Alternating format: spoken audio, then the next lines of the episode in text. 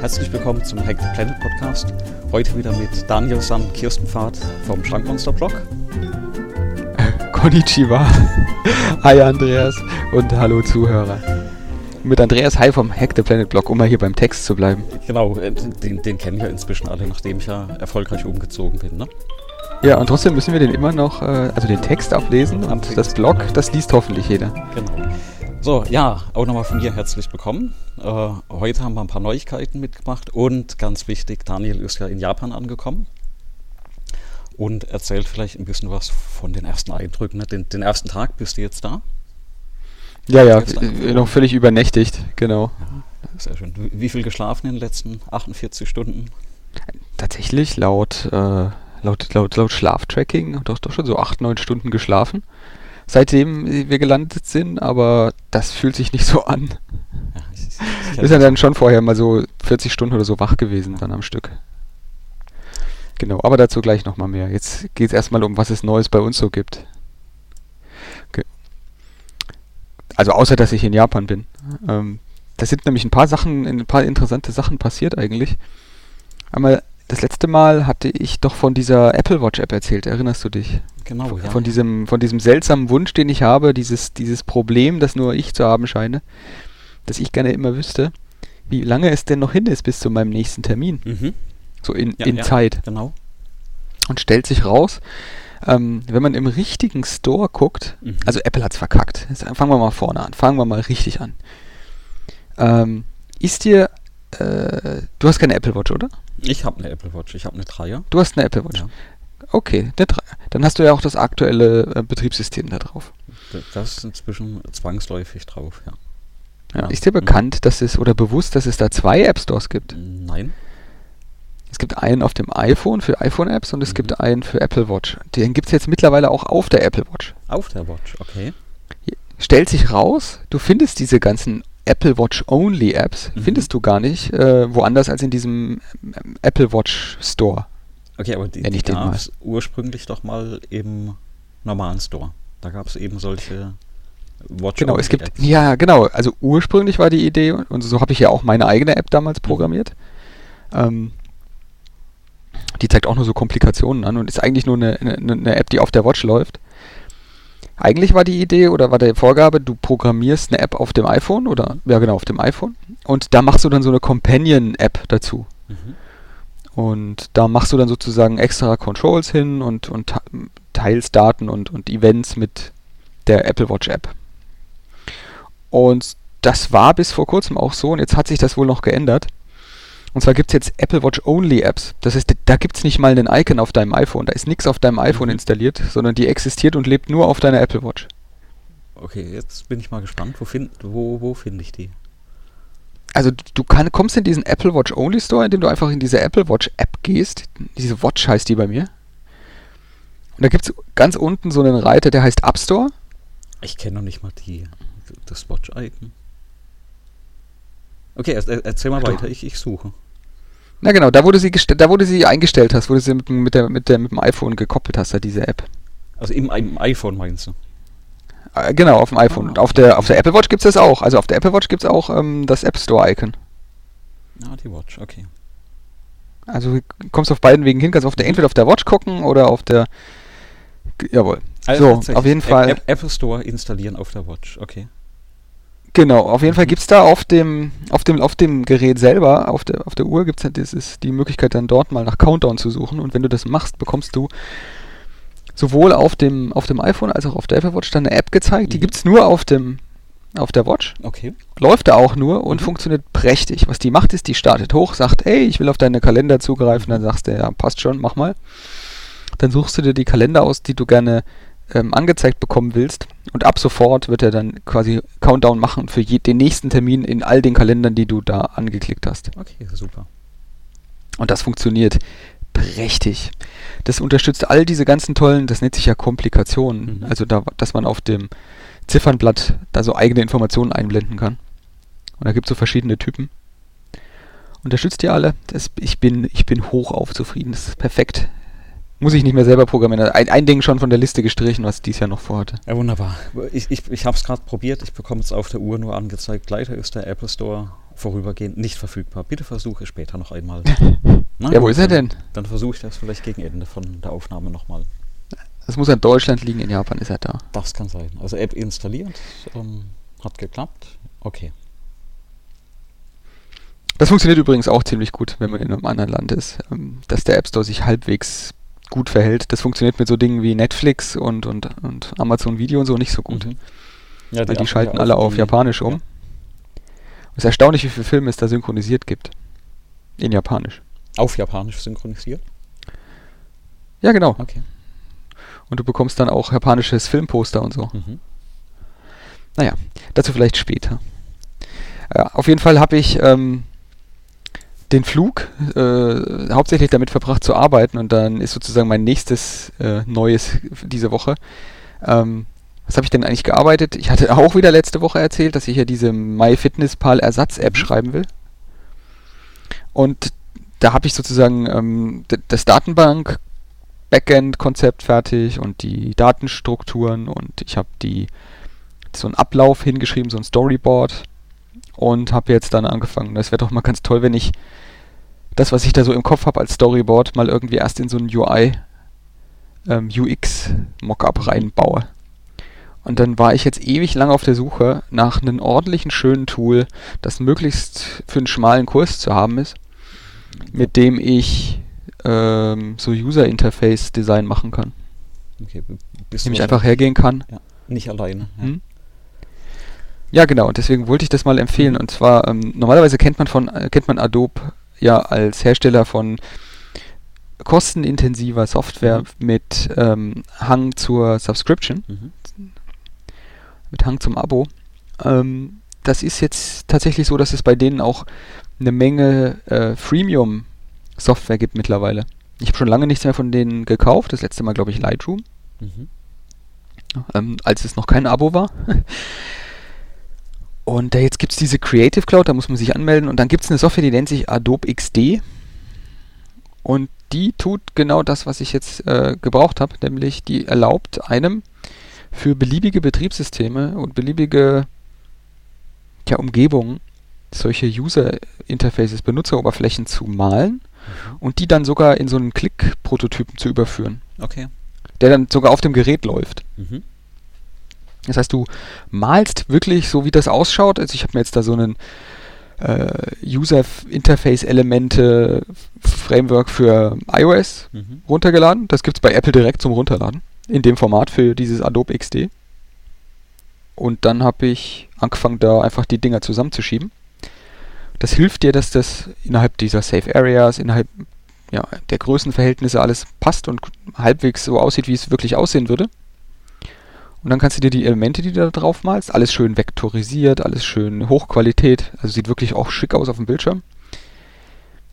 Und dann kannst du die einfach verknüpfen. Kannst dann sagen, so hier, das ist jetzt ein Button übrigens, und wenn man den Button in diesem Klick-Prototypen klickt, dann mach doch mal, zeig doch mal das da. Okay. Und wenn du dann wieder woanders hinklickst, dann mach doch mal bitte diesen Übergang und blende mal das ein und so. Also ist, so kannst du dann einfach das, was du da eigentlich an User Interface haben willst, dann schon mal ausprobieren und kannst den logischen Fluss deiner App mal so, bevor du sie programmiert hast, mal durchklicken, ähm, erleben. Und das ist tatsächlich, also ist unfassbar hilfreich. Also auch für mich als absoluten Nicht-Designer ist das extrem hilfreich, dass ich das Zeug nicht mehrmals programmieren muss. Na klar, du, du merkst und natürlich, wenn du irgendwo fal falsch klickst, ne, ob, ob, das gut ist oder zurück vor, ob irgendwas fehlt. Ja, genau, und vor allem, ob es auch halbwegs gut ausschaut mit den Controls, wie man sich das so vorgestellt hat. Ich habe während des Flugs sozusagen ähm, zehn Stunden lang das Ding da bearbeitet ähm, also ich habe dir das jetzt mal das PDF, da habe ich dir ja geschickt, das ist so das Ergebnis von 10 Stunden Arbeit. Da ist dann, gibt es auch noch einen Klickprototypen. Man kann den leider nur in diesem XD ausführen, mhm, beziehungsweise in der App, die es da fürs iPhone gibt. Und ähm, also ich muss schon sagen, ich habe so viel geändert, was ich ursprünglich anders gedacht und geplant hatte. Einfach nur, weil ich es gesehen habe. Okay. Also wer auch immer von den Zuhörern so mal die Aufgabe hat, unbedingt das mal selber machen. Wie, wie lange bist du da an, an sag ich mal, einem Screen gesessen? Also ich sehe jetzt gerade, also ich habe ja das PDF da. Ähm, also zwölf Screens hast du da ungefähr gebaut. Mhm. Wie lange braucht man dafür einen? Weil ich, ich, ich kenne ja auch noch so Tools von früher. Also man hat ja zum Beispiel auch für, ähm, für Windows-Programme ähm, gab es ja die, die UI-Elemente, zum Beispiel für Visio. Und äh, man, man, saß da ja teilweise richtig lange dran, um sowas zusammenzuklicken. Und wenn man dann was verschoben hat, dann war die komplette UI irgendwie ähm, verdreht und von vorne wieder angefangen und das komplette Ding gelöscht. Also ich weiß nicht, ob das nur mir mhm. so ging oder anderen auch. Aber so nee, das geht, glaube ich, geht, glaube ich, allen so. Das geht mir auch so. Bedienerfreundlich ist er so. Also ich sag mal, für, für Nicht-Designer, ja, also Programmierer, die eigentlich. Das ist, das ist tatsächlich viel wollen. besser als wie, ja, das ist tatsächlich viel besser als alles, was ich vorher mhm. benutzt habe. Ähm, da sind unglaublich viel so Hilfsmittel drin, die erschließen sich sofort beim ersten Mal benutzen. Mhm. Also ich habe ganz viel von diesen Dingern, die da eingebaut sind, von den ähm, also du siehst zum Beispiel ein paar, bei den paar Screens habe ich, ich mache mir so ein Beispiel, bei paar, bei paar Bildern habe ich mehrere Elemente, die gleich, ungefähr gleich ausschauen, die so untereinander kopiert sind, wie so List-Items. Mhm. Die musst du gar nicht selber kopieren und hinmachen, sondern du kannst dann einfach ein Item malen und dann kannst du sagen, ich hätte das Ding jetzt gerne im Grid und dann ziehst du das einfach in, in die Richtung, also nach ähm, oben oder nach rechts oder links, ähm, wie du das Grid gern hättest und dann multipliziert er, dann vervielfacht er diese Objekte einfach. Und okay. verwaltet sozusagen Instanzen von zusätzlichen ja. Items, die du jetzt gerade einfach so mal gemalt hast. Und dann kannst du für alle irgendwas ändern oder du willst dann nur eins rausgreifen und das ändern. Das ist also wirklich, wirklich gut gemacht.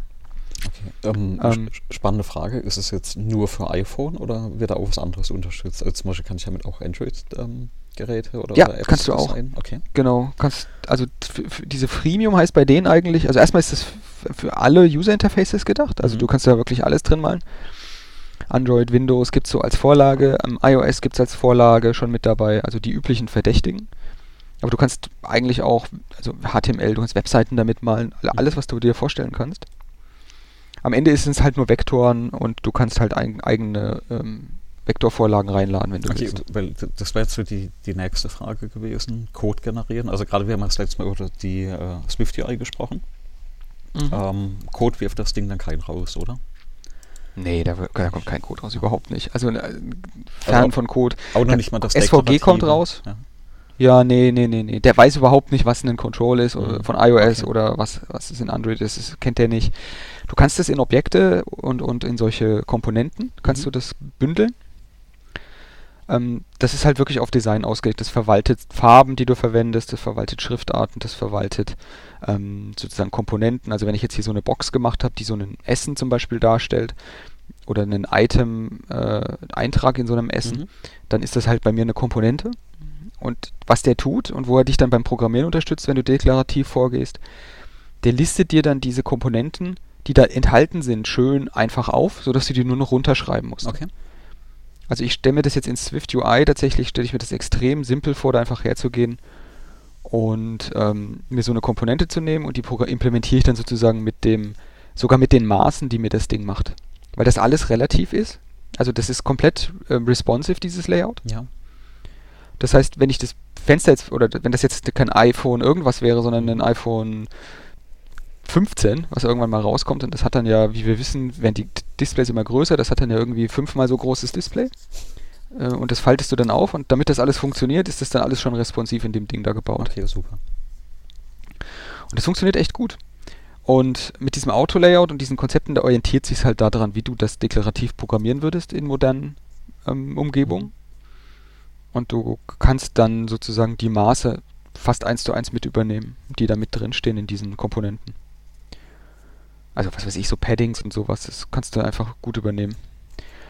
Ja, ansonsten, was du hast gefragt, wie lange wie lang ich da dran gemacht habe. Also ich habe tatsächlich jetzt noch nie mit diesem Programm gearbeitet. Das heißt, ich habe tatsächlich auch die, den gesamten Flug. Ich würde sagen, die ersten zweieinhalb Stunden habe ich die Datenbank gebaut, ähm, implementiert. Und dann habe ich das, das, das User Interface angebaut. Ich würde sagen, so acht Stunden werde ich, okay. werd ich schon in das User Interface da rein investiert haben für diese zwölf Screens. Das heißt, wir haben ein bisschen weniger als eine Stunde pro Screen mit verlinken und klickbar machen und, und so vor und zurück Fehlern, Fehler finden, beziehungsweise selber nochmal von Null anfangen, weil ich habe, ich würde sagen, vielleicht von zwölf sind es geworden am Ende, die ich jetzt fertig hatte. Ja. Aber ich werde so 15 werde ich so gebaut haben. Okay. Ja, ich glaube, wenn ich es jetzt nochmal neu machen müsste, da wäre ich, glaube ich, in vier, fünf Stunden durch. Weil, ich, ich frage ja, weil die, dieses, ähm, ich, ich kenne das nur, das Design von UI, das ist ja so ein Fass ohne Boden, was Zeit angeht. Ja, ich, ich und ich finde es tatsächlich, ich habe ja dieses Material Design von, von Google mal angeschaut. Mhm. Und ich, und, oder das von Windows, für, für, also wie das die Design-Elemente heutzutage in Windows gesetzt und, und, und verwaltet ja. werden. Äh, ich muss ja, ja schon sagen, dass das mit, mit Apple so viel schöner wird. Also selbst für jemanden wie mich, der keine Ahnung davon hat, wird das einfach trotzdem etwas, was ich jetzt nicht gleich in die Ecke pfeffern will, weil es ausschaut, als habe ich es irgendwie mit zitternden Händen ähm, in Steine geritzt. Also es ist ganz komisch bei, bei, bei, iOS, äh, bei iOS, dass das so intuitiv wird, so funktioniert. Mhm. Und da, da, da ich eben so ein Design, Nicht-Designer bin, orientiere ich mich halt auch an den existierenden Vorlagen, beziehungsweise an dem, was es an, an, an, an UI-Elementen schon gibt. Und das führt dann automatisch dazu, dass die halbwegs gescheit ausschauen. Ist ja nicht Wobei man ja. Schlechteste ja. Geschichte, ne? wenn man einfach das nimmt, was schon gibt. Ja, ja, wenn es halt funktioniert. Ja. Ne? Ich habe immer das Erlebnis gehabt bei Windows zum Beispiel, hier Windows Presentation Foundation, da gab es nie, ähm, da gab es nie einen schönen Button. Mhm. Also deswegen hat ja jeder den Scheiß selber programmiert, gefühlt.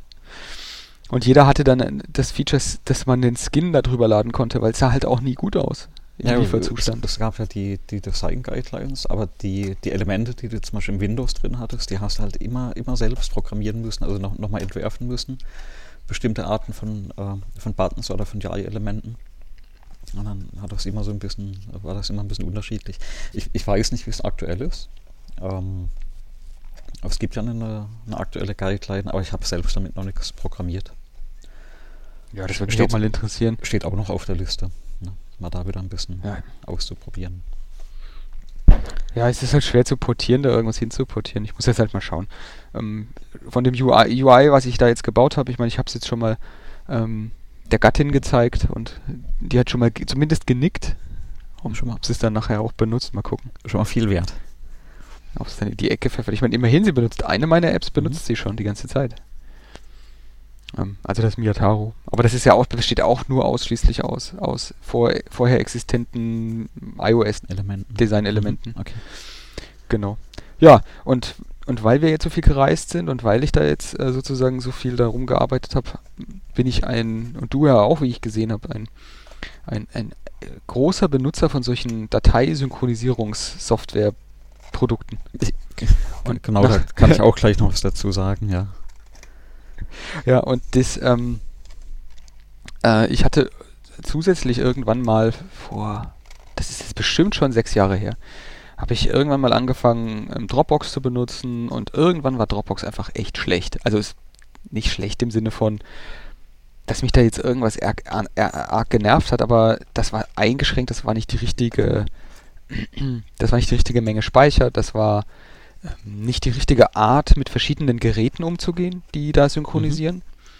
Das hat nicht, aus meiner Sicht hat das ein, ein komisches ähm, äh, Konfliktmanagement. Also wenn du sozusagen Synchronisierungskonflikte hast. Mhm. Und Dropbox hat aus meiner, meiner Erfahrung sehr schlecht so eine Unterstützung für du hast viele, viele verschiedene Betriebssysteme im Einsatz mit vielen verschiedenen Dateisystemzeichensätzen ähm, und da hat Dropbox immer dafür gesorgt, dass irgendwas kaputt gegangen ist. Also da, entweder waren die Dateinamen kaputt, die wurden quer und kreuz umbenannt, ich, Dateien waren dann doppelt da. Oder sie waren halt so kaputt, dass man sie nicht mehr, dass man den einfach nicht mehr den Titel lesen konnte.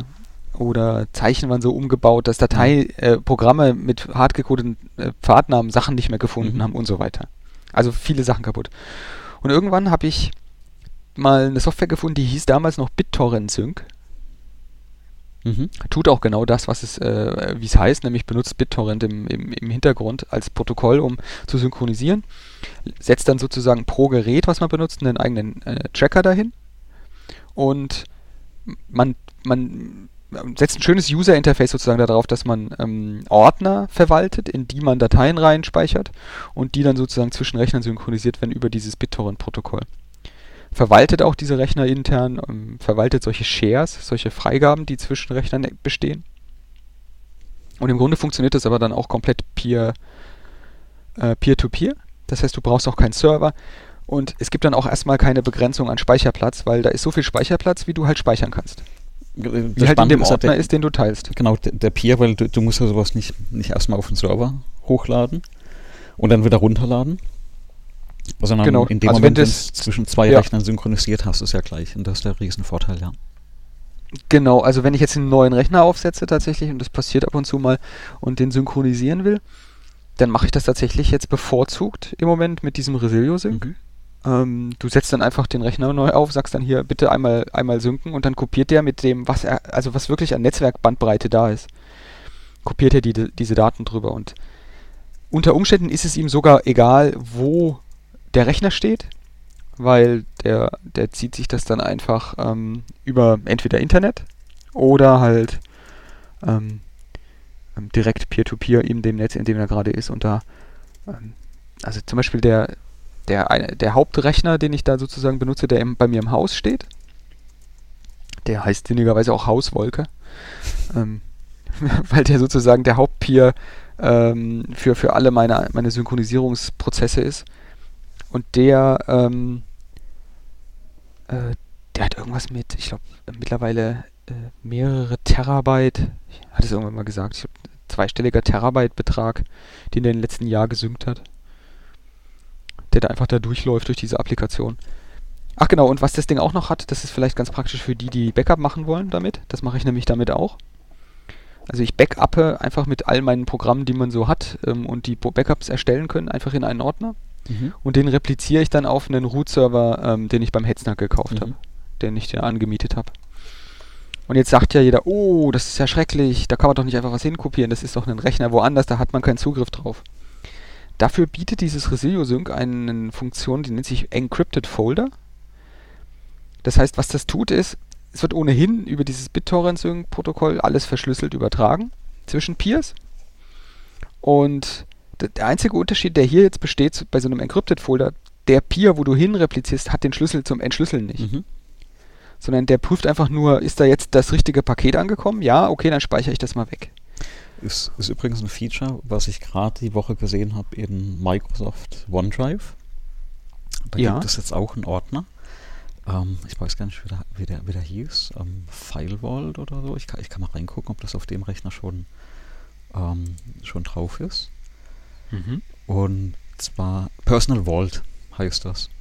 Hab noch nicht nachgelesen, aber ich vermute momentan auch, das ist ein verschlüsselter Ordner, den du eben nur auf den Rechnern entschlüsseln kannst, ähm, äh, wo du eingeloggt bist. Aber da lese ich Ah, mal ja genau, wahrscheinlich hat er mit deinem User, genau, das, das, die, ja, das entspricht ungefähr der Funktionalität. Genau. Nur, dass man bei, bei dem OneDrive natürlich seine Daten auf den Server von Microsoft legt Mhm. und bei denen, bei, bei, bei Resilio ist es so, du bestimmst halt den Server und kannst auch mehrere solche Server haben. Die wissen nicht, was für Daten da drin sind. Mhm. Also der Schlüssel zum Entschlüsseln befindet sich nicht auf dem Server und wird auch nicht benötigt. Solange du den dann nicht ablegst irgendwie. Genau, solange du den da nicht ablegst. Und du kannst da halt auch in diesen Ordner nichts reinspeichern dort. Das ist, der liegt da nur und nimmt am Sync-Prozess teil. Das heißt, alle anderen, die den Schlüssel haben, können sich auch an dem Server bedienen mit Rohpaketen. Das heißt, im Grunde benutzt du dann diesen Remote-Server als Speicherplatz und als sozusagen Backup-Strategie. Weil da- das, was dort liegt, ist ja, das sind ja deine vollständigen Daten, nur dass der Schlüssel halt bei dir liegt. Ja. Ähm, genau, und ähm, Resilio hat dann sozusagen dann auch hier wieder ähm, einfach das Notebook hatte ich kurz angeklemmt, was ich mitgenommen Mhm. habe. Das hat dann die Rohdaten für mein, meine Designkonzepte oder so weiter schon noch vor dem Flug gesynkt. Und jetzt, als ich wieder hier war, sozusagen Notebook aufgeklappt, dann hat sich alles direkt nach, nach Hause gesynkt. Super. Weil dieses Mal dem Flugzeug war tatsächlich das Internet unbezahlbar teuer. mhm. Wa- Was kostet das Ja, inzwischen? Also Internet im Flieger. Das hängt sehr von der äh, hängt sehr von der Fluggesellschaft Okay. ab. Lass uns das nachher beim, beim, beim, beim Japan-Thema Okay. machen, weil das, das ist, glaube ich, ein interessantes äh, Thema. Ja. Nee, aber also Resilio super. Ähm, ich, ich verwende das noch gar nicht so lange. Ich habe ähm, oh, vor zwei, drei Monaten habe ich das Ding jetzt äh, installiert, die Software, gekauft und läuft inzwischen aber auch bei mir auf, auf drei Rechnern. Noch nicht auf einem Server. Aber das Spannende ist, äh, das läuft ja auch zum Beispiel auf diesen NAS-System, ne? äh, Synology. Ähm, Ja, läuft das genau. auch dann direkt drauf. Und ähm, also ich, ich habe ja auch die, die ganzen äh, Systeme dadurch, die es gibt oder Anbieter. Ich habe relativ lange auch wie du, also das Dropbox benutzt. Ähm, Dropbox war tatsächlich irgendwann äh, für privat finde ich der, der Speicher unbezahlbar. Also da konnte man früher noch relativ einfach Speicher dazu gewinnen, ne, durch Empfehlen und zum Beispiel wenn du Student warst, hast du noch Speicher bekommen. Mhm. Und äh, das hat man auch behalten. Wobei irgendwann mal diese Phase war, wo zum Beispiel mir bei Dropbox Speicher weggestrichen wurde, aus irgendeinem Grund. Also dass manche Angebote geendet haben. Und das war dann halt ärgerlich, weil diese Dropbox-Ordner Ordner bei mir ähm, komplett voll waren. Das heißt, was passiert dann mit den Daten, wenn plötzlich bei Dropbox der Speicher nicht mehr da ist? Ne? Aber das habe ich vor kurzem sogar extra mal nachgelesen, weil ich mhm. selber nämlich eine Strategie brauchte, was man mit sowas macht in mhm. so einem mhm. Fall. Okay. Und, Und was ist ähm, passiert? Ähm, weiß ich nicht. Ich habe die damals wegkopiert. Also ich hatte ja eine Mail bekommen, wo dann diese Info kam, dass der Speicher gestrichen ah, okay. wird und ich habe die dann wirklich auch rauskopiert. Ähm, ähnliche Situation hatte ich ja mit Amazon. Also ich, ich hatte dann relativ lange Amazon ähm, und da auch dieses äh, Unlimited-Paket, das es da gab, hatte ich glaube ich schon mal erwähnt, hat 99 Dollar äh, oder Euro gekostet pro, pro Jahr und war speziell für Archivieren gedacht. Das heißt, du hast da irgendwas ähm, hochkopiert und konntest eigentlich so viel Speicher benutzen, wie du wolltest. Das wurde wahrscheinlich mhm. bei, bei Amazon intern auf einen der langsamsten Speicher eben kopiert, weil es hat auch relativ lange gedauert, wenn du Daten wieder äh, lesen wolltest aus dem Speicher. Und die hatten das ja, wo ich dann relativ viel ähm, mit denen im Rechenzentrum hatte, haben die das ja dann komplett abgekündigt. Das heißt, die haben gesagt, das Modell gibt es nicht mehr. Und ab jetzt darfst du für jedes Terabyte oder Gigabyte sogar bezahlen. Und das war natürlich ja. dann unbezahlbar an der Stelle. Und wo ich momentan wirklich noch hängen geblieben bin, ist das äh, OneDrive, einfach wegen der Integration in, in die Office-Tools, weil da speichere ich tatsächlich aktuell die, die meisten Dokumente eben rein und äh, kann eben auch von unterwegs mal auf, auf die Dokumente zugreifen. Ähm, und nichtsdestotrotz, also immer mehr landet bei mir aktuell in den, den Resilio-Ordnern und gerade aus dem Grund, äh, synchronisiert über die, über die verschiedenen äh, Rechner direkt und du brauchst halt den Server nicht mehr.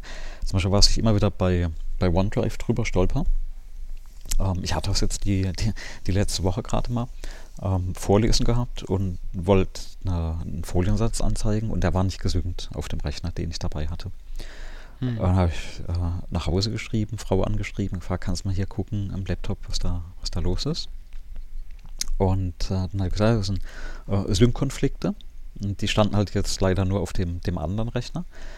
Ja, perfekt. Und äh, na, was, was war? Ich habe die, die Dateien angelegt auf einem Mac-Rechner und aus irgendeinem Grund waren in der in dem Dateinamen Leerzeichen am Ende. Ja. Ne? Oh Gott. Und das Leerzeichen am Ende und ein Punkt und dann eben der Datei-Suffix, äh, Dateityp-Suffix, hat dazu geführt, dass OneDrive die Datei nicht synchronisieren konnte.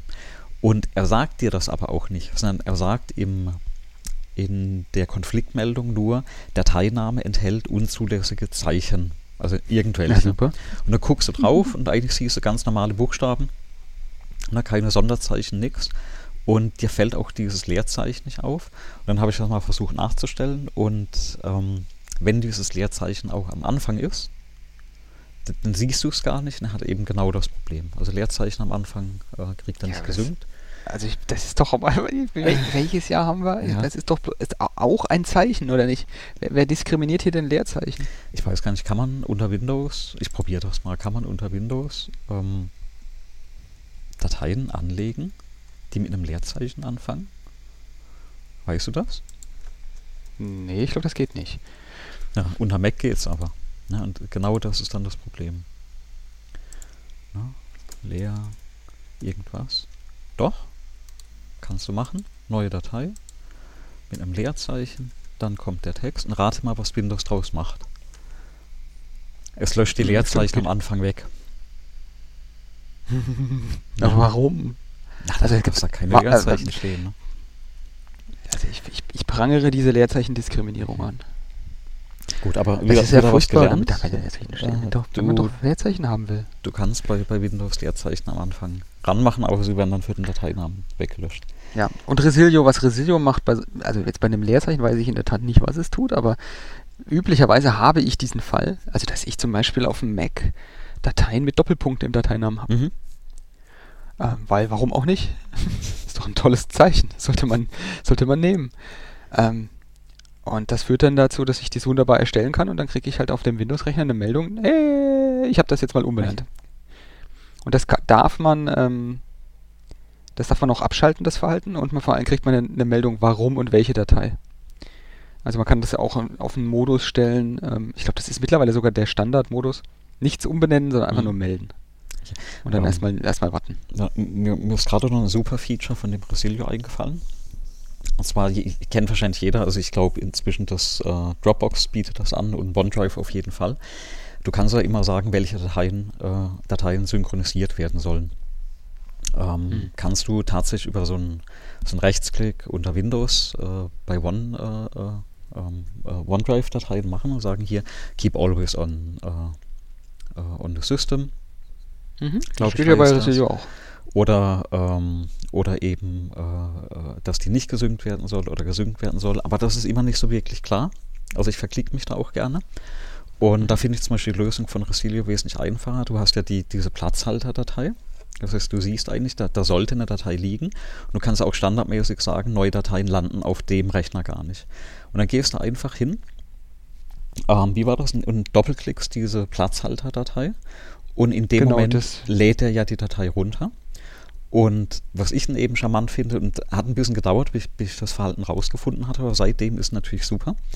Ähm, du gehst hin und löscht eine Datei, die in so einem Resilio gesündeten Ordner drin liegt. Und anstelle, dass die Datei gelöscht wird, wird die einfach nur vom Rechner entfernt und ersetzt durch diese Platzhalterdatei. Und erst wenn du die Platzhalterdatei löscht, dann ist die tatsächlich auch weg von dem Rechner. Mhm. Und das ist so super und so eingänglich, dieses Feature, dass ich versehentlich angefangen habe, auf anderen Rechnern aus den OneDrive-Foldern Dateien rauszulöschen. Sehr weil, ich gut. weil ich gedacht habe, ähm, naja, ne, oder nicht gedacht habe eher in dem Fall. Ja. Äh, und habe eben dann alte Versionen auf dem Server wieder herstellen dürfen. Das muss man denen dann zugute halten, ähm, dass du ja nochmal an, an Revisionen von den Dateien rankommst, an alte. Aber das war auch so ein Moment, wo ich gedacht habe, okay, sehr intuitiv ne, und sehr zugänglich das Feature, ähm, dass man das so eben benutzt. Das heißt, du benutzt das Archiv-Feature äh, auch? Das Archiv-Feature von Resilio meinst du, oder? Ja. Äh, nee, nicht wirklich. Also, das ist aber, hast du es ein- oder ausgeschaltet? Jetzt, jetzt, jetzt, du weißt gar nicht, dass es das gibt, ne? Nee, nee, ich weiß gar nicht, was es gibt. Jetzt erklär, äh, klär mich mal auf. Okay, das ist krass. Das, also, dass du nicht weißt, dass es das gibt, ist deswegen krass, weil das ganz viel von deinem Speicher belegt. Okay. Ähm, wenn du jetzt in einen Resilio-Ordner gehst, also irgendeinen, mhm. und dir den Ordner Sync mal genauer anguckst, der, der Punkt Sync heißt der. Okay, die. Mhm, mh, mh. Dann gibt es in diesem Punkt Sync-Ordner einen Ordner, der nennt Archiv. Ja, hast du recht. Archive. Mhm. Und der ist gefüllt mit allem, was du gelöscht hast.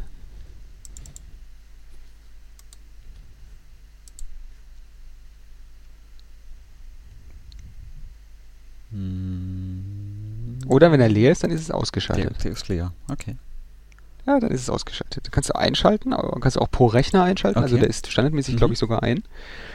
Und da wird reingeschoben, was du ähm, gelöscht hast. Halt, ich habe zum Glück nur kleine Dateien gelöscht. Der ist nicht leer. Okay. Mhm. Genau, also dann kannst du dann in den Einstellungen von dem von jedem einzelnen Share bei Receiver noch verhalten. So, okay. jetzt, dann haben wir jetzt fast alle Features. Äh, ich glaube, eins fehlt jetzt noch. Also das kann man natürlich auch zentral verwalten, diese einzelnen Ordner. Ähm, genau, und was, was, was, was für ein Feature war noch, was interessant war? Ah ja, genau. Äh, und für die Leute, die dann sozusagen das wirklich mal testen wollen und, und, und sicher gehen wollen, dass es nur ein, eine Peer-to-Peer-Verbindung ist, man kann sämtliches ähm, quasi ähm, Proxying, also dass er quasi Zwischenhops benutzt, um zu dem anderen Rechner zu kommen und sämtliche quasi Netzwerkfunktionalität, die andere Rechner, die einem nicht gehören, beinhalten, kann man ausschalten. Ähm, das ganze Ding, dieses Resilio synkt äh, mit Benutzung eines einzigen Netzwerkports, den kann man auch noch frei einstellen. Mhm. Und wenn wirklich mal Not am Mann ist, dann passt dieser eine Netzwerkport sogar durch so einen SSH-Tunnel. Mhm. Ähm, die Älteren wissen, was das ist. Ja, die Älteren äh, Haudigen der EDV. Ähm, fast dasselbe wie mit dem Modem, äh, so einen SSH-Tunnel. Auf jeden Fall, da kann man auch einzelne Ports durchschicken und wenn man das macht, dann synchronisiert sich Resilio auch prächtig dadurch. Man kann nämlich auch bei jedem von diesen Shares, die man da anlegt, kann man sagen, dieser Share, der synkt sich nur mit diesem äh, Rechner mhm. ähm, auf diesem Port. Und das ist wirklich, wirklich, also das, das sind so ein paar Features drin, wo ich dann echt sagen würde, hm, da fragt man sich, warum das andere nicht haben. Und dann, das ist ja das nächste, was an diesem Ding noch zu loben ist, dann ist es auch noch ziemlich günstig für das, was es, was es tut. Genau, und, und es gibt so Angebote. Na, ja, also erstmal ist es, das meiste, was wir jetzt, was wir jetzt gerade besprochen haben, ist erstmal kostenlos. Das muss man ja schon sagen. Genau, ich, ich, ich habe das auch eine, eine Weile verwendet, ähm, äh, in der, äh, weiß gar nicht, Freeware-Version oder freie Version, was es da gibt, ja. Das stimmt. Genau, dann kann man das für mit ein paar extra Features, die tatsächlich nützlich sind, kann man das dann einmalig kaufen. ist auch kein Abo. Und das hat dann, glaube ich, 50 Euro oder so gekostet. Also es war wirklich ein, und es ist jetzt quasi für Familien. Also ich kann bis fünf Nutzer einrichten und die können dann sozusagen an, an, an, an beliebig vielen von diesen Sachen teilnehmen. Und jeder Benutzer, also jede Identität sozusagen dort in diesen, äh, jeder Benutzer kann soweit ich das sehe, unendlich viele Geräte verknüpfen. Genau, äh, das ist ja das Spannende. Ne? Es hängt ja nicht an der Anzahl der Geräte, es hängt ja an den, den Usern. Ne? Also dieser Family-Account, fünf User, die du entsprechend hast. Und ich habe unter meinem User aktuell schon, glaube ich, drei oder vier Rechner laufen. Genau. Na, dann passt das. Und von daher. Ich hab, genau, ich habe unter meinem habe ich sechs äh, verschiedene Geräte, also iPhones zum Beispiel sind da mit dabei, iPads, das kannst du alles damit eintragen. Auf dem iPhone integriert sich das sogar in dieses Files-App, also in das normale Betriebssystem. Ach, siehst du, auf dem iPhone habe ich das noch gar nicht drauf. Genau, also du kannst auf dem iPhone sogar einfach Dateien, wie du sie jetzt auf die iCloud speicherst, einfach in das Resilio reinspeichern. Das taucht sogar in der normalen Files-App von Apple okay. auf, als, als Laufwerk. Ja, äh, auf jeden Fall ist es ein, ein unglaublich sinnvolles, praktisches Tool. Und selbst dieser Podcast jetzt gerade wird auf äh, Resilio aufgezeichnet und gesynkt. Also wir beide nehmen auf in einen Ordner jeweils, äh, der eine in den einen, der, in, der andere in den anderen Ordner. Und das synchronisiert dann ähm, auf alle unsere Rechner während sozusagen des Podcasts. Ich habe es jetzt bloß gerade wegen Hotel WLAN ausgeschaltet, weil ich tatsächlich nicht ganz genau weiß, wie gut das ist. Genau, ich glaube, wir haben, wir haben noch einen Server hinten dran bei dir. Ne? Und auf dem landet das dann ja wahrscheinlich auch direkt. Genau, also ja, also zum Beispiel auch wenn wir eine Folge veröffentlichen, dann gibt es in diesem Resilio-Sync, gibt es in diesem, in diesem Podcast-Share, den, den, ich, den ich mit dir, den habe ich irgendwann mal erstellt, dann habe ich dir den geschickt, dich dazu eingeladen, dann bist du jetzt dabei getreten. Genau, dann habe ich die Software hab, gekauft, ja.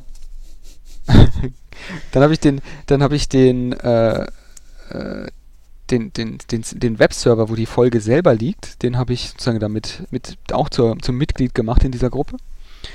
Und da gibt es einen Ordner, der nennt sich CDN in, dem, in diesem Resilio Sync Share. Und alles, was in diesem CDN-Ordner landet, das landet automatisch sozusagen auf, der, ähm, auf dem Webserver, der diese Folge anbietet. Das heißt, wenn wir fertig sind, oder ja genau, wenn wir fertig sind mit Folgeschneiden ähm, und Rechnen, dann kopieren wir da einfach nur diese fertige Folgendatei, auf welchem Rechner auch immer auf der Welt wir gerade unterwegs sind, in diesen CDN-Ordner rein. Und dann ist das automatisch sozusagen auf dem Server verfügbar und kann von Hörern runtergeladen werden. Das ist schon extrem praktisch. Und wie gesagt, hat mich jetzt auch in fünf, sechs Jahren nicht einmal äh, im Stich gelassen, das Ding. Also schwer zu empfehlen. So, jetzt habe ich genug äh, Empfehlungen von meiner Seite ausgesprochen. Ich habe jetzt auf Twitter schon gesehen, dass du ja äh, mysteriöse Post bekommen hast ähm, mit, mit, mit Kühlkörpern. Ja, genau. Wir, wir hatten ja, ich glaube im Nachgang zur letzten Episode hatte ich ja nochmal gefragt, ähm, ich brauche ich, ich brauch einen Raspberry jetzt. Also ich muss irgendwas hinstellen, wo ich, wo ich einen Container drauflaufen lassen kann. Hatte ich ja bei dir gefragt. Und hat, glaube ich, am, am, Abend danach noch, hatte ich äh, so ein Paket bestellt. Eigentlich so ein, vielleicht mal so ein ähm, All-Inclusive-Paket, weil ich hatte jetzt auch keinen Bock, das alles zusammenzusuchen. Mhm. Äh, mit einem Raspberry 4. Ja, also und tatsächlich, also was da drin steckt, ist ja irre, ne? Also 64-Bit Quad-Core Cortex A72 Prozessor. Ja, also 64-Bit. Und ich habe ja klein. die, die äh, Variante mit 4 GB, also 4 Gig mhm. Gigabyte genommen. Ähm, und wie du gesagt hast, ne, zwei Micro-HDMI-Ports, da kann ich gleich noch was dazu sagen. Ähm, zwei, das sind die schrecklichsten HDMI-Stecker, die es gibt. Ja, zwei USB 3 Ports und zwei USB 2 Ports hat er, Gigabit Ethernet. Ne? Ähm, Wireless, glaube ich, alles inzwischen. BGN, AC ist drin, Bluetooth ist drin und ähm, genau USB-C. Ähm, Strom. Ne? Es, es, kam bei mir direkt ein USB-C-Netzteil mit, was einen Schalter dran hat, also direkt am Raspberry im Kabel. Das heißt, du musst nicht zum ah. Aus- oder Einschalten den Stecker ziehen. Und das Moment, Moment, Moment. Das ist ein USB-Kabel und das hat einen Schalter drin? Das hat einen Schalter, da ist wirklich ein Schalter reingebaut. also wirklich Wenn ein, das die Spezifikation hört.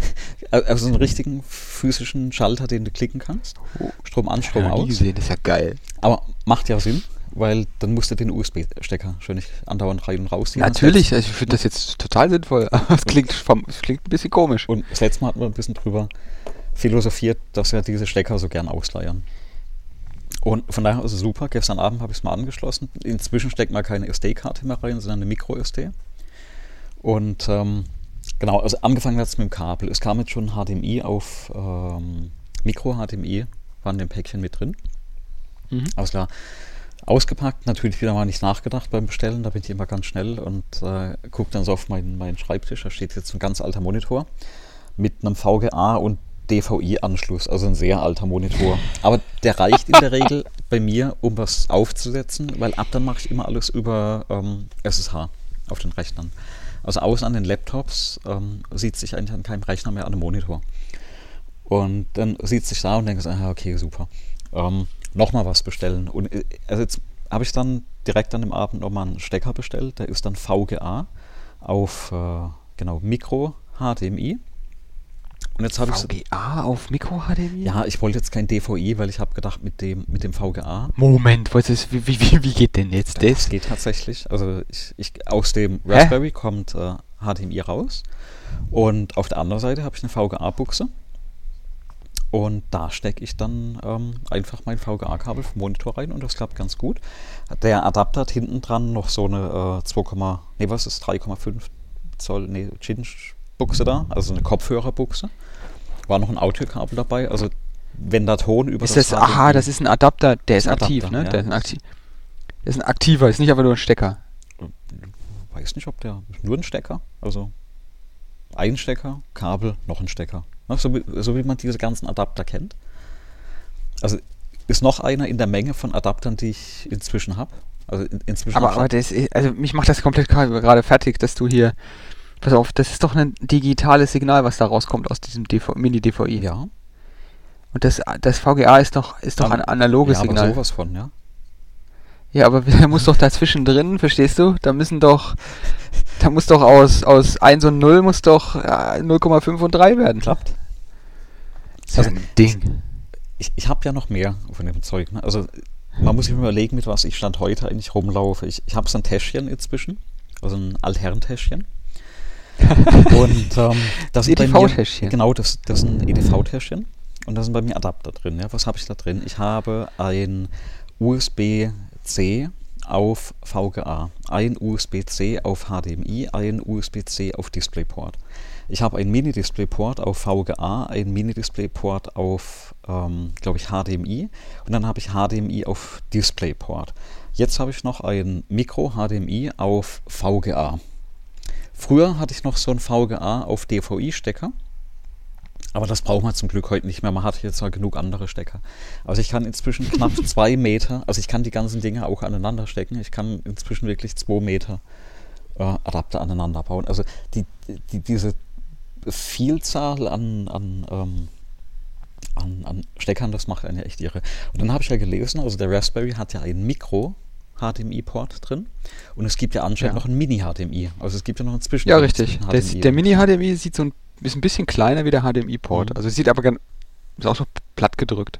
Und der Micro-HDMI, der sieht grauselig aus. Mhm. Und dann nicht zu verwechseln mit dem Mini-Display-Port. Der sieht so ähnlich aus. Ist nur so doppelt. Ne? Der ist ein bisschen dicker. Der ist ein bisschen breiter, genau. Aber der, der, ja okay, aber auf jeden Fall ist es ist ein Stecker, den keiner benutzt und der fast nirgendwo irgendwie eingebaut wird. Und Außer eben Da, ja. Der sieht auch immer so aus, wenn man was reinsteckt, als wenn es gleich abbricht oder rausfällt. Das verbiegt auch alles ganz grauslich. Also ich habe auch eine Und Weile suchen müssen, bis ich den Adapter gefunden hatte. Also der genau hm, das da bietet. Ja, also das Notebook, an dem ich hier gerade sitze, ja. das hat auch so einen Mik Mini HDMI, nee, Micro-HDMI-Stecker. Da habe ich dann hier auch einen Adapter noch erst finden müssen, weil ich den zu Hause liegen lassen habe.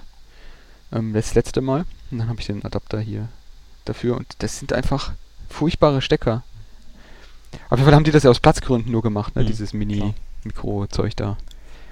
Aber äh, lassen wir uns an den Steckern mal nicht so aus. Bist du denn zufrieden soweit? Hast du denn, was hast du denn schon machen können? Ähm, also in dem Päckchen war nur ein bisschen mehr drin. Es waren halt äh, Kühlkörper mit drin ne? und äh, ein Gehäuse, aber noch ein Plastikgehäuse, also nicht wie empfohlen Metallgehäuse. Dafür aber ein Lüfter. Wobei ich dann gestern erstmal so ein bisschen äh, mich schlau gemacht habe. In welche Richtung würdest du denn so einen Lüfter blasen lassen? Ne? Mal spannende Frage. Also er kann ja entweder... Ich würde auf den Kühlkörper drauf pusten. Genau, der, der könnte auf den Kühlkörper pusten und, und, kühlt dann den Kühlkörper, aber bläst natürlich auch den ganzen Staub rein. Oder du lässt ihn eben äh, die warme Luft rausziehen.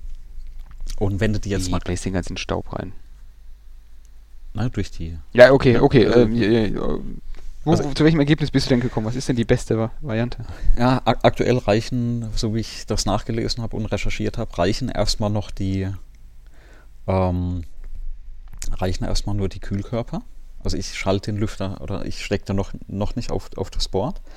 Ähm, ich will da erstmal dann schauen, ob ich den Kühlkörper auch steuern kann. Weil tatsächlich, oder den, den Lüfter erst steuern kann, weil der wird tatsächlich erst relevant, wenn der Raspberry runtertaktet. Also wenn er was Rechenintensives äh, äh, macht und, und, würde zu warm, dann fängt er an runtertakten. Und das ist tatsächlich, mhm. was das will ich mir erstmal anschauen, wie der dann bei mir im, im Betrieb eigentlich läuft. Ist ein kleiner Lüfter, der ist so 2 cm äh, groß. Je kleiner, desto fieser ist das Geräusch. Ne? Das, das klingt wie so eine kleine Stechmücke. Ja, das wäre auch der erste Raspberry Pi, an den ich einen Lüfter bauen würde. Ja. Also war halt dabei. Ähm, ich, ich schaue mir das erstmal an. Kühlkörper konnte man draufkleben. Also ganz doppelseitiges Klebeband ist da dran, äh, pappst du drauf. Das gibt wohl extra so leitfähiges äh, Klebeband von 3M. Mhm. Und äh, ja, zusammengebaut, zusammengeschraubt gestern, äh, SD-Karte reingesteckt. Ähm, dann mit dem tollen Adapter an, an den Monitor und hochgefahren. Und dann habe ich gemerkt, mir fehlt was. Ja, was braucht man denn so für die Ersteinrichtung von so einem Gerät? Weil wie gesagt, ne, ich, ich gehe auf Rechner immer erst per oder immer nur per oder auf Server per SSH. Und dann gibt es Handzeichen, dann hältst du Flaggen in die Luft und dann macht der Rechner. Ja, genau. Ja. Was, was hat mir gefehlt am Raspberry jetzt? Die Tastatur. Ja, dachte ich dann, nee. Also gestern die komplette Wohnung noch auf den Kopf gestellt. Dachte ich, irgendwo brauchst du doch noch so USB. Ich, ich hatte noch ein, zwei alte Tastaturen irgendwo rumliegen. Tatsächlich habe ich die über die Jahre entsorgt. Weil ich sie nicht mal gebraucht habe. Ja, nee. Doch, ich habe keine USB-Tastatur mehr zu Hause. Ich habe im ganzen Haushalt keine USB-Tastatur mehr. Und, Wahnsinn. Und dann dachte ich, äh, okay, jetzt schnellstmöglich eine USB-Tastatur besorgen. Jetzt haben wir ja letzte Woche über diese mechanischen. Moment, äh, du warst doch der mit dem, mit dem Apple MacBook mit der, mit dieser komischen Tastatur. Ja. Ach nee, du hast jetzt ja eine ordentliche, ordentliche Tastaturen mit dem Surface und so weiter. Na, aber bis dahin, ja, da ist doch das einfach eine gefährliche Sache. Kann jederzeit kann doch das ja, Schwert hinabgleiten und eine Taste töten. Ja klar, aber da, da hilft mir auch eine normale USB-Tastatur nichts, weil das Ding hat ja eine USB-C, das MacBook. also, da, da, also das war früher, also jetzt USB-A hin oder her, die meisten Geräte haben das Stand heute und früher war das einfach einfacher, ja, weil jedes Gerät hatte so einen USB-A-Stecker und, und heute rennen es halt rum und alles geht irgendwie nicht.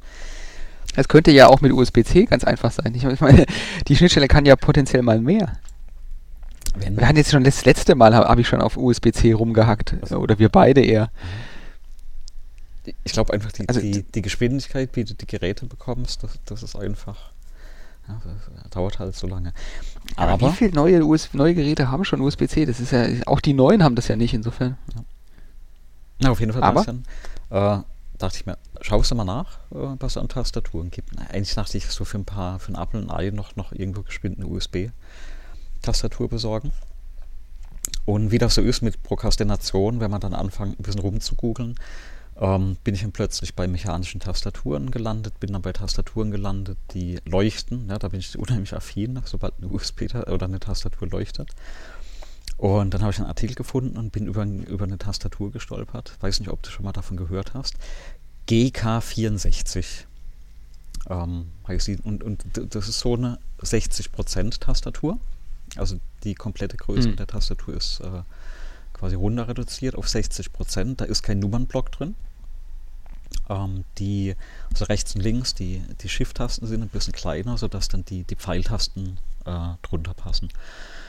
Und ich bin auch heute Nacht dann erst gelandet und habe ein bisschen nachgelesen. Und erstmal so der Preis, so ein bisschen geschockt, also so um die 150 ähm, äh, Dollar kostet das, äh, die Tastatur. Mhm. Kommt aus, äh, ist ein chinesischer Hersteller, wenn ich das richtig gesehen hatte. Und die, die, hat aber so ein paar Features, die, die sind eigentlich ganz nett. Also einmal, die, die wiegt so knapp ein Kilogramm. Das heißt, die, die äh, fühlt sich wahrscheinlich recht, recht wertig an. Und zwar die komplette Tastatur sitzt ähm, in einer Aluschale. Das, heißt, gut. Ähm, das heißt, es ist nicht reines Plastik, sondern ist erstmal in so einer Schale aus Alu. Da ist dann die, äh, die Platine oder Halterung drin und ist eben äh, voll mechanisch. Und, und jetzt kommt eigentlich das spannende, äh, das spannende Feature. Ähm, du kannst die, ähm, diese Caps austauschen, ne? also die, die Plastiktasten austauschen. Mhm. Und das ist ja vielleicht ganz nett, weil die kommt standardmäßig in so weiß mit, äh, mit roten und grauen Tasten. Da würde ich mir was anderes zusammenstecken. Und je mehr ich da dann nachgelesen habe, dann sehe ich da, okay, da ist so ein, äh, eine Zange dabei, wo du diese Cap austauschen kannst. Und dann ist eine Zange dabei, wo du die, ähm, ich weiß nicht, wie das genau heißt, diese Adapter austauschen kannst. Da habe ich mir ein Video angeschaut. Und du kannst tatsächlich die, die die, die Key-Switches, diese Kappe und die Key-Switches austauschen. Ja, und, ja, ja. Und dann kannst du dir alles Mögliche zusammenstecken, was da reinpasst. Und, und das Zeug ist hotswappable, also du ziehst es wirklich raus und steckst das andere rein und das geht. Und ja, ich sehe gerade äh, die Seite von denen, die du kannst, du kannst dir scheinbar meine Lieblings äh, Keys, Key-Switche kannst du dir aussuchen, plus irgendwas, was sich Gatoron nennt. Also du kannst alles Mögliche reinstecken, was in diese Standardhalterung passt. Und ich hatte jetzt ein Video von jemand gesehen, der hatte sich zum Beispiel die, die Tasten mit, glaube ich, irgendeinem äh, äh, Cherry Switch belegt und hatte dann die, also die normalen äh, Zeichen, hatte dann die Sonderzeichen und die Pfeile etc. oder die, die Sondertasten und die, die Pfeile mit einem mit, mit anderen Switches belegt und hatte dann, äh, glaube ich, die, die Shift-Tasten und Escape mit einer dritten Sorte belegt und oben die Zahlen äh, oder Funktionstasten nochmal mit was anderem. Und äh, auch alles mit einem unterschiedlichen Verhalten und Lautstärke und, und vom Klicken. Und das finde ich jetzt natürlich total charmant, die Tastatur. Ne? Wobei hat einen stolzen Preis. Und ich kenne mich halt auch noch gar nicht so sehr aus, also gerade was diese Switches angehen. Du, die Tastatur, der Tastaturpreis, der, der schockt jetzt ehrlich gesagt nicht. Das klingt nach einer vernünftigen Tastatur. Ja, ja, das Bild, was ich hier sehe, sieht auch nach einer vernünftigen Tastatur aus. Also die, die sieht recht, recht wertig aus erstmal. Und ähm, einfach, dass du das alles austauschen kannst, ähm, finde ich das gar nicht so schlecht. Die kannst du auch komplett auseinandernehmen. Das heißt, wenn die mal ein bisschen, sag ich mal, verschmutzt ist, kriegst du es wohl auch recht einfach auseinandergebaut und, und sauber gemacht. Ähm, kannst aber jedes Teil so ein bisschen äh, auseinanderstecken. Was ich jetzt schon gelesen habe, ist allerdings, dass die Software öfters mal Probleme macht. Du kannst eben die, also die komplette Tastatur wird eben über, über Software konfiguriert, weil du halt auch Mehrfachbelegung mhm. reinlegen äh, kannst. Und jetzt einfach beim, beim mal schnell durchlesen habe ich jetzt öfter schon gelesen, dass, der eine oder andere Probleme hatte.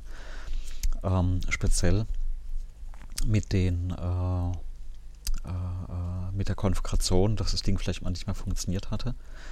Und äh, glaube ich, eine Besonderheit, die du noch hatte, ist, also ähm, glaube ich, unter der Spacebar ist eine, äh, ein Mikrofon eingebaut und über dieses Mikrofon nimmt die wohl auch dann die, die Anschläge wahr. Ein Mikrofon in der Tastatur? ja, da, dann nimmt die Lautstärken äh, wahr und dann äh, hörst du, oder dann, dann kann die auch nochmal irgendwie aufleuchten. Jetzt weiß ich nicht, was ich gesehen habe, ob das dann Absicht war, was bei dem passiert war, oder ob das ein, ein Versehen war. Auf jeden Fall, die, mhm. die Tastatur ist jetzt erstmal so auf der Wunschliste für, für Weihnachten gelandet. Ähm, ich hoffe, dass ich bis Weihnachten dann einen Anbieter finde oder einen Händler finde, wo die, äh, sag ich mal, zum vertretbaren Preis ähm, lieferbar ist. Weil es variiert, mhm. ne? also zwischen 120 bis 180 Dollar habe ich jetzt alles Mögliche schon gesehen. Ähm, das weiß ich nicht, wenn du die dann bestellst irgendwo, ob dann bei uns dann nochmal Zoll drauf fällt. Oder ob du eben einen Händler findest, der das in Deutschland äh, ähm, direkt verkauft. So ein Nachteil, was ich noch gelesen hatte bei der Tastatur, ist durch dieses Alugehäuse, hat die halt einen fixen Winkel ja, von der Tastatur. Mhm. Wobei die ist leicht schräg. Und auch da ist die, der, der Winkel wohl recht angenehm für, fürs normale, äh, fürs normale Tippen. Von daher, ähm, ja, da auf, auf die bin ich mal gespannt. Ich denke, die wird es spätestens zu Weihnachten, Weihnachten geben. Vielleicht finde ich ja bis dahin dann noch raus, äh, was für andere Switche das gibt oder Tastaturen das gibt. aber so als mhm. Unterbau, glaube ich, ist, macht den recht soliden Eindruck. Na, wenn du jetzt hier nerdest, dann muss ich dir auch mal gleich ein Keyboard-Nerd loswerden. Ja, dann. dann ähm, pass auf, kennst du das Happy Hacking Keyboard? Happy Hacking, nein. Und zwar ist das äh, äh, eine japanische Produktion. Mhm. Und äh, das, äh, das sieht auch sehr gut aus, ist auch ein bisschen teurer, kann auch ähnlich äh, angepasst werden. Ist auch so ein 60 Prozent, ja? Ja, ja genau. Ja, ja genau. Ähm, der, der, hat unter anderem Dip-Switche. Richtig schöne Hardware-Dip-Switche, damit man das Ding, das Verhalten der Tastatur konfigurieren kann. Okay. Das heißt, die Software stürzt da deutlich seltener ab. Und ähm, ich hab, weiß gerade gar nicht, was der aktuelle Preis von dem Ding ist. Ich, ich weiß nur, das war immer so sehr teuer. Äh, jetzt kaufen wir Amazon. 210, 210 genau. Ja. genau. Und ähm, das ist, wie, wie, gesagt, eine japanische Produktion ähm, und äh, ist auch noch auf meiner Liste der schönen, interessanten Keyboards. Ja einfach ähm, sehr viel Zeug da drin. Ähm, ich ich habe es gerade mal angeschaut. Hat aber keine Pfeiltasten. Das ist jetzt ein Unterschied zu dem GK64. Ähm, was fehlt dem? Pfeiltaste und die Sondertaste, also was wie die Windows-Taste wenn man die verwendet. Das ist da gar nicht drauf. Ne? Da muss man sich dann irgendwas wahrscheinlich zusammen konfigurieren. Und? Mhm. Also das Besondere an der ist halt, ja. Ah doch, Control Keine. ist an der Stelle, wo normalerweise Caps Lock ist. Okay. Ja. Ach so, ja, das, naja, das ist ja, das, äh, ja. Also Caps Lock, bist, bin ich der, ich bin nicht der Einzige, oder? Der, der sich Caps Lock immer neu selber belegt. Äh, ich weiß nicht, versucht die Taste nicht zu verwenden. Also tatsächlich ist exakt an, auf Konto, also mein Caps Lock jetzt auf diesem Rechner gerade ist, ist, ist auf äh, Control umgelegt. Okay. Ich habe ich hab das auf jedem Rechner, mache ich das schon immer. Das keine Ahnung, das habe ich mir mal angewöhnt. Und die Caps Lock braucht man für gar nichts. Okay. Ähm, was ich grad, äh, Zwei Controls sind besser ja, äh, als eins. Happy Keep, dieses Happy Hacking Keyboard, wiegt halt nur die Hälfte, ne? 530 Gramm. Das wiegt deswegen nur die Hälfte, weil es auch keine mechanische Tasten ja, sind. Ja. Also das, die, dieses, das Ding ist deswegen so teuer, weil die das tatsächlich in Japan fertigen. Mhm.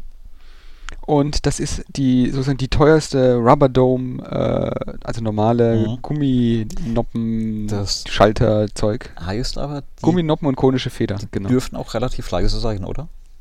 Richtig, die sollen ja. sehr leise sein, sollen aber vom Tippgefühl sich so anfühlen, weil die extra irgendwie, die Japaner haben da irgendwas extra gemacht. Mhm. Soll halt wirklich, wirklich toll sich anfühlen. Ach, jetzt sind schon zwei auf der Liste, okay. Also es gibt ein charakteristisches Tock-Geräusch, sagen mhm. sie. Okay.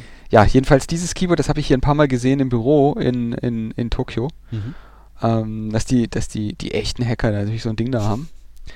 Und, und seitdem habe ich da ein Auge drauf geworfen. Und als ich den Preis gesehen habe, dann war es, ist es auch beim Auge erstmal geblieben.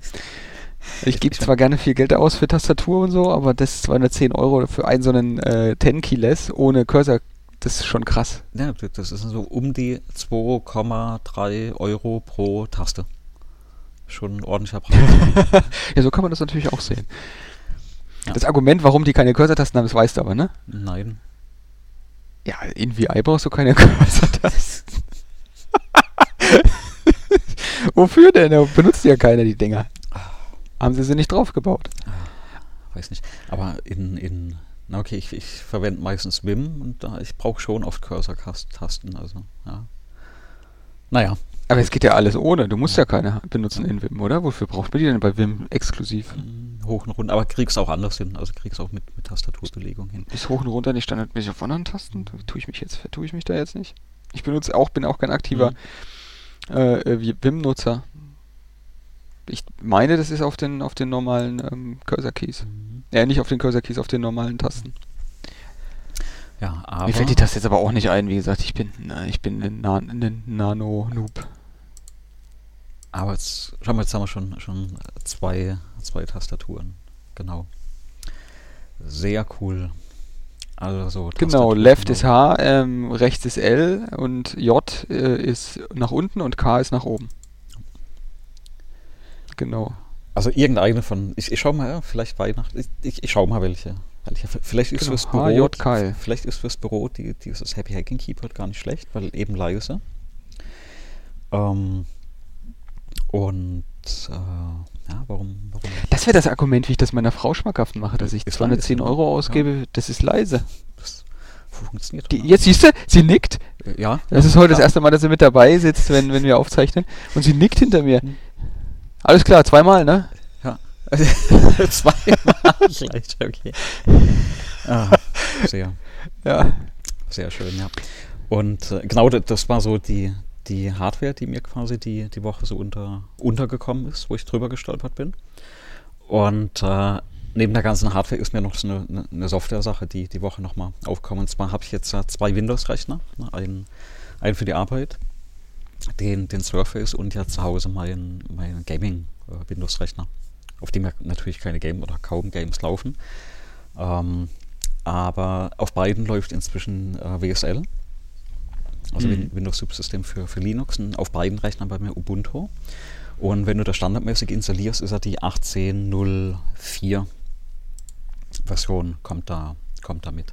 Ah, warte mal, wie kann ich das denn abfragen? Das wusste ich mal. Das äh, LS, LSB underscore LSB äh, irgendwas minus A. Äh, genau. Und dann kriegst du das Release. LSB, LSB unterstrich Release. Release ja, A. no LSB Modules A. so. Und äh, Genau, da ist das 1804 drauf. Ich glaube, Bionic ist die, die Variante. Das ist das, was du Windows-technisch äh, runterlädst. Und ähm, jetzt so, ich wollte das gerade alles so. Also, was ich machen möchte, vielleicht einmal um auszuholen. Ich möchte eigentlich äh, das WSL löschen können und vollautomatisch aufsetzen können. Also, eigentlich möchte ich ja, den Windows-Rechner genauso Idee. konfigurieren können. Ähm, aber jetzt gerade mit dem Resilio oder, oder den anderen Diensten, also keine Daten auf den Rechnern, sondern WSL runterladen, Skript starten, voll äh, automatisiert installieren. Und auch das wollte ich, weil ich das jetzt einfach schon seit einem Jahr mache, mit diesem Ansible konfigurieren. Habe ich angefangen. Und jetzt verwende ich zum Beispiel für die äh, Reverse Search unter, äh, unter Linux und auch unter Mac, verwende ich ein Paket FZF, ist eine, eine Fuzzy Search. Äh, kann ich mal mhm. zum einem anderen äh, Podcast drüber sprechen.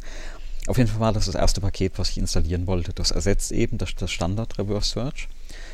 Und äh, dann kommt gleich die Meldung, äh, gibt es nicht das Paket auf der auf der 1804. Dann habe ich ein bisschen rumgeschaut und habe gesehen, es ist nicht auf äh, Bionic, aber auf Disco. Und Disco ist 1904. Also das Paket gibt mhm. es erst ab der, ab der 1904. Aber die 1904 bekommen sie eben nicht auf, ähm, im, im Windows Store. Und dann habe ich mal angefangen, ein bisschen rumzuprobieren und mit, mit sehr viel Handarbeit, also sind ungefähr die 20 Befehle, die du brauchst, bekommst du die 1804 ähm, als Disk-Upgrade hin unter Windows ähm, abzugraden auf die 1904 oder vielleicht auch auf die neueren. Es gibt ja inzwischen noch mehr. Oder eine, eine neuere, ich glaube 1910 ist, ist äh, die aktuelle. Oder an der zumindest gearbeitet wird gerade. Auf jeden Fall auf die 1904s upgraden hat dann geklappt. Und da bin ich jetzt gerade dran, das komplett zu ver verskripten. Ähm, vielleicht schaffe ich das noch in den nächsten Tagen. Dann stelle ich einfach das, das Skript mal auf so ein GitHub-Gist. Weil das ist natürlich charmant, wenn du unter Windows ähm, einfach mit, mit einem Klick das komplett hochziehen kannst auf die, die aktuellste Ubuntu-Version.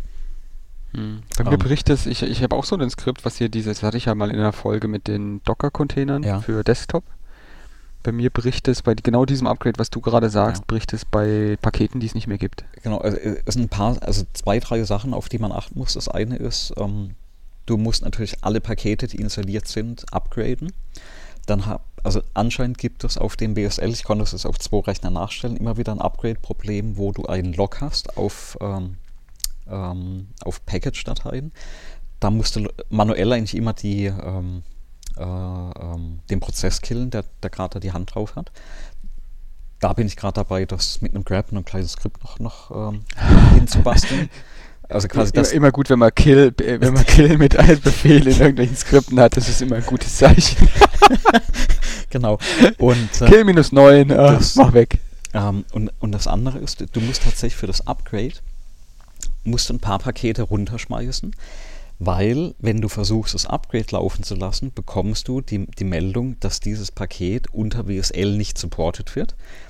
Dieses Paket aber auf der 1804 unter WSL ähm, drauf ist.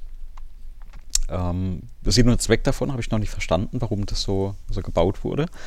Aber sobald du die Pakete oder das Paket dann, äh, dann weg hast, dann installiert er auch äh, die neue Distribution. Also ich habe es gestern abends erstmal dann, dann von Hand hinbekommen und versuche das jetzt eben nochmal Schritt für Schritt äh, vollautomatisch äh, nachzustellen und hoffe mal, dass es irgendwie bis, wenn alles klappt, bis zum nächsten Podcast sollte das laufen.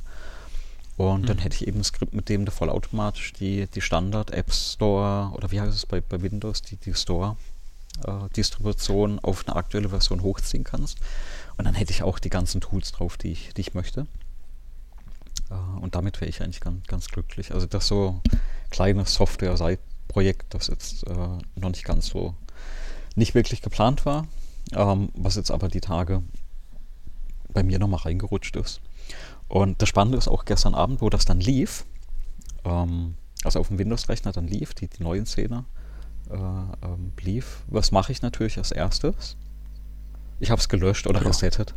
Ja, habe gesagt, und, nein, ja, genau. ich, also eigentlich wollte ich ja tatsächlich was machen ja, mit, dem, mit dem Windows, äh, mit, mit dem Linux.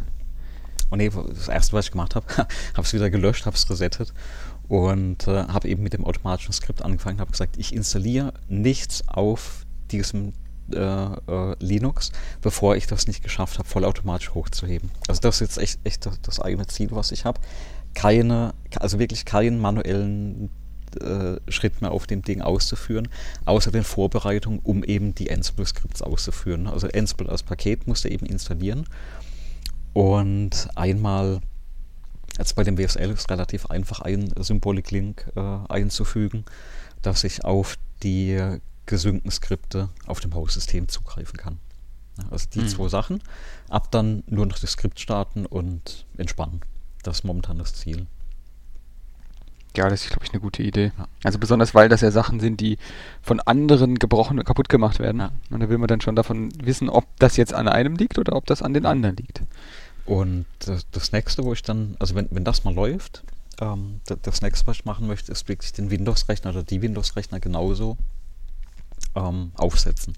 Und das ist ja äh, wesentlich schwieriger, weil du hast ja bei, bei Windows ganz oft eben diese UI-basierten Installationen. Du kannst ja nicht jedes äh, Paket äh, geskriptet installieren. Und auch bei Ansible unterstützt Windows nur bedingt. Die haben eben äh, PowerShell-Module, die das teilweise mhm. übernehmen, aber bei weitem eben nicht so gut wie, sag ich mal, jetzt unter, unter Linux oder Mac. Und da frage ich mich halt schon, warum wir das, also warum haben wir das noch nicht bei Windows? ähm, dass wir diese ganzen Pakete und Installer wirklich geskriptet über Kommandozeile, über einen Paketmanager installieren müssen. Aber warum, warum muss ich immer noch auf verschiedene Webseiten das runterladen? Ähm, ähm, ich habe das jetzt auch gerade beim aktuellen Rechner gehabt, da habe ich ein paar ähm, vorgefertigte Pakete installieren müssen. Und das sind halt alles Excel-Dateien, die du manuell ausführst, in der UI nochmal was anklickst. Ähm, und, und du musst relativ lange suchen, bis du eben den Switch findest für Unintended Install oder eben für ohne UI installieren. Und, mhm. und das, das Problem war ja vor 15 Jahren schon, ne, oder vor 10 Jahren, wo ich eigentlich mit dem aufgehört hatte, hat man sich schon drüber geärgert.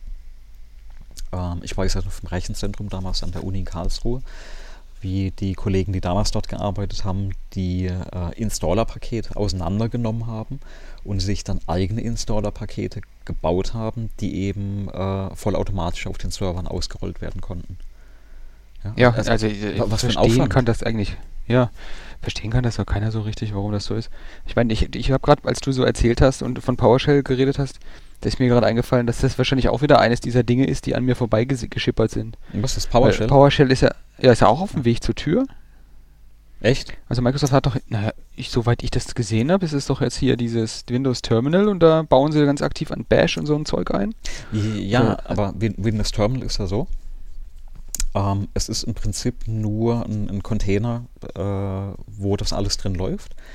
Zum Beispiel habe ich äh, die aktuelle Version bei mir so konfiguriert, dass wenn ich das aufmache, geht bei mir ja dann dieses WSL auf. Also bei mir geht dann das Ubuntu automatisch drin auf. Und du kannst dann aber beliebig viele Systeme da drin starten. Also du kannst dann parallel in dem Windows Terminal dein Command Shell, also die ganz normale Windows Command, äh, starten.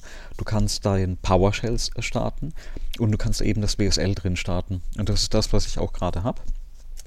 Äh, einmal umkonfiguriert, standardmäßig geht bei mir eben das Ubuntu da drin auf. Äh, was übrigens spannend ist, weil 80, 90 Prozent meiner Zeit verbringe ich wirklich dann in die, dieser Ubuntu-Shell. Und äh, wie gesagt, das normale äh, Command-Prompt kannst du aufmachen. Das heißt, aktuell ist es nur so ein Wrapper, was ich jetzt gerade in einem äh, Blogartikel von einer äh, der Programmmanagerin gelesen hatte, ist, dass man tatsächlich mit dem Windows Terminal nochmal eine neue, äh, ein neues Command-Exe äh, shippen möchte, was so ein bisschen besser ist als das, was standardmäßig aktuell bei Windows drin ist. Aber ich vermute, dass da mittelfristig dann das Terminal automatisch ausgeliefert wird, wenn das mal rund ist und dass die neue äh, Command mitkommt, also reine Spekulation, dass es irgendwann mhm. in Windows eben mit drin ist. Und dass du aber dann trotzdem dein, dein Windows-Subsystem oder die PowerShell da drin laufen hast. Also von daher, ich, ich glaube, wie gesagt, reines Glauben, Denken, äh, Vermuten, dass die PowerShell da noch gar nicht am Ende ist, weil das ist aktuell die einzige Möglichkeit, wie du umfassend unter Windows Dinge skripten kannst. Ja, okay, das verstehe ich, dass also, das das eine, dass das der aktuelle Zustand ist, aber das Zeichen, dass es dieses Windows Terminal gibt, also ich meinte das jetzt nicht, dass das das jetzt Abstand ersetzt, aber da, dass, dass es überhaupt etwas gibt, was all diese verschiedenen Shells in eins integriert. An, und, und es wird ja daran festgehalten, dass es die Command-Exe gibt, dann gibt es die PowerShell, dann das gibt es ja alles auf Windows. Ja. Dass es das gibt und nicht mittlerweile nach der zehnten Windows-Version, mal vereinigt wurde. So war ja die PowerShell ursprünglich mal gedacht, dass sie den, die Command-Exe ersetzt. Ja. Und das sind jetzt bei Version 7 oder so von der PowerShell demnächst, laut äh, toller Liste. Und das ist ja, ich finde es ja ganz toll, aber die waren immer unglaublich langsam. Das, das war das eine, was ich immer erlebt habe. Mhm. Und dann war sie sehr, sehr kompliziert. Verglichen mit anderen. Also du musst, du warst halt gezwungen, das ist wie so ein, der Zwang dazu, dass du rumskriptest, damit du die ernsthaft benutzen kannst. Genau, also, ich, also die, wirklich angefreundet habe ich mich mit der PowerShell auch nie, obwohl du eigentlich alles ganz normal drin machen kannst. Aber außer PowerShell-Skripte mal ausführen, habe ich die auch nie verwendet. Ähm, also ich, ich schaue mal einfach, was da passiert. Ähm, die, die Hauptfeatures bei dem Terminal, wenn du das Stand heute anschaust, ist eigentlich ähm, also in den Settings, in der Doku, was kannst du da alles machen? Du kannst die Transparenz von den Fenstern einstellen, du kannst Hintergrundbilder reinmalen, du kannst die, die Fonts laden, also die Schriftarten laden, was übrigens sehr spannend ist, weil ich verwende jetzt zum Beispiel überall drin dieses äh, Cascadia Code, also das ist die eine neue mhm. äh, äh, Monospaced äh, Schriftart von Microsoft, die angeboten wird oder gerade entwickelt wird. Und das ist auch das, was ich beim Editor im, im, im Code drin verwende, also im Visual Studio Code. Und die kannst du jetzt eben auch auf den Terminals einsetzen und auch auf dem äh, Windows Subsystem einsetzen. Und du hast dann zum Beispiel auch diese, diese schon mal den Namen vergessen, die, die Fremdworte hier, diese Litho, Lithografien, oder wie, wie hieß das? Ligaturen. Ähm, Ligaturen, genau. Ähm, Lithografie war was anderes, genau, Ligaturen. Äh, also, ähm, dass du eben das da auch direkt auf der Konsole hast. Und alles einfach hübscher. Ja, also erstmal ist es die Konsole mit den, äh, mit den gängigen äh, Systemen einfach nur aufgehübscht. Äh, gehübscht. Ähm, wer sich das Ding installieren möchte, ähm, also das, das Preview-Terminal ist, also verwendest du das? Hast du schon mal auf dem Windows-Rechner installiert? Also ich bin jetzt total überrascht. Ja, habe ich, aber okay. ich bin ganz überrascht, dass du mir was erzählst von, es gibt einen Einstellungsdialog. Weil meine nee, nee, PowerShell, gibt, ich habe die nee, installiert. Nee, nee, nee, es gibt da geht nur ein Textfenster auf, Texteditorfenster. Du, du, du musst wissen, also das ist eine JSON-Datei, die liegt irgendwo und die kannst du über die, äh, über die Settings aufmachen und dann entsprechend ähm, ja, genau, genau. Das, ja. Es geht ein Texteditor auf und da ist eine, genau. eine, genau, und, eine JSON-Datei drin. Und dann musst du eben dachte, äh, unter GitHub, also da, wo das Ding aktuell äh, entwickelt wird, das Projekt, musst du wirklich nachlesen, was es an Einstellungen gibt. Ähm, ja, genau, die ist nämlich nicht vorausgefüllt, die ist ja. nämlich leer. Bei mir war die leer. Genau. Ähm, Also das ist eine. Ähm, wer das wirklich einsetzen will, der muss äh, Windows upgraden auf eine aktuelle Version. Also wer out of the box ein Windows von äh, USB-Stick installiert oder auf einem Rechner drauf hat, der muss auch wirklich einmal ein Upgrade machen auf einen neueren Bild. Also ich glaube 9.10 irgendwas äh, vom Bild. Ähm, es wird gar nicht mehr angezeigt. Früher hatte ich das eigentlich irgendwo 1903 ist 1903 der aktuelle Bildstand. Genau. Wenn er wegen 19 und so, gegen 20. Also, also man, da, das muss man, glaube ich, einmal dieses Riesen-Update installieren und dann immer aktuell halten. Jeden, dann kann man dieses Windows Terminal installieren, weil genau. Windows Terminal hat ja auch so fundierte Funktionen, dass man es jetzt irgendwie, naja, lassen wir das. Äh, Auf jeden Fall wird was verwendet, was, was aus einer neuen Windows-Version stammt.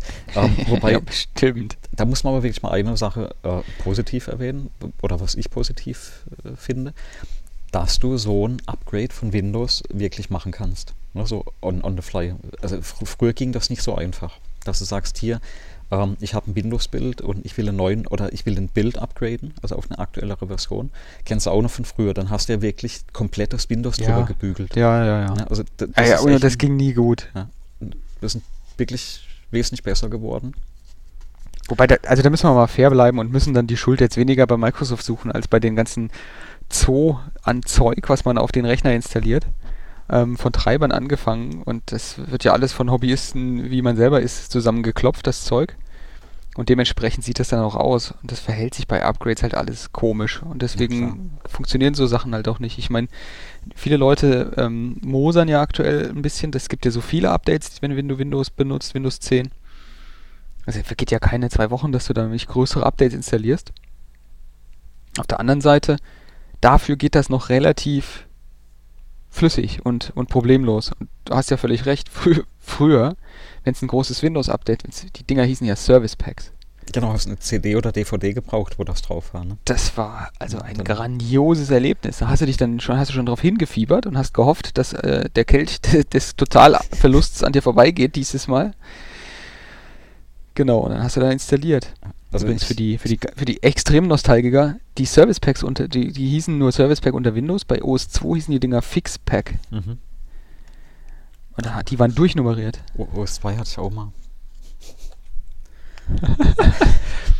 Aber auf jeden Fall, die, die, gibt es diese tolle Shell jetzt, ja. Es gibt die PowerShell und ich habe auch gerade gesehen, die gibt es sogar jetzt für Ubuntu. Ich wüsste zwar nicht, wofür, wofür ich die brauchen kann. Siehst du, wieder was Neues. Äh, also für, für Ubuntu, glaube ich, brauche ich, brauch ich die nicht. Ähm, ja, aber du, du hast mir den Fuzzy File Finder jetzt genannt als Tool, den nehme ich jetzt auch nochmal mit aus dieser, aus dieser Sendung. Also den. Und hast du denn, ja. Den, ich, ich habe es auch bei mir auf dem, auf dem Blog, äh, habe ich nochmal geschrieben, was man machen muss. Also gerade für, du wirst ihn wahrscheinlich unter Mac verwenden wollen. Da kannst du den ohne Probleme mit Homebrew ähm, installieren. Musst nur nochmal eine Zeile in die Bash RC reinschreiben.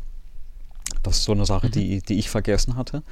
Und ab dann äh, funktioniert der und wie gesagt, der ersetzt dann die, dieses normale äh, Reverse Search.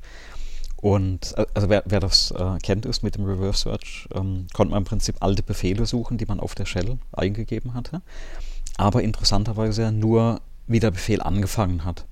Und ähm, mit diesem Fuzzy äh, Search gibst du irgendwas ein, was irgendwo drin stand und er, er, zeigt dir dann schon die kompletten besten Treffer an, die du in der kompletten Historie eingegeben hast.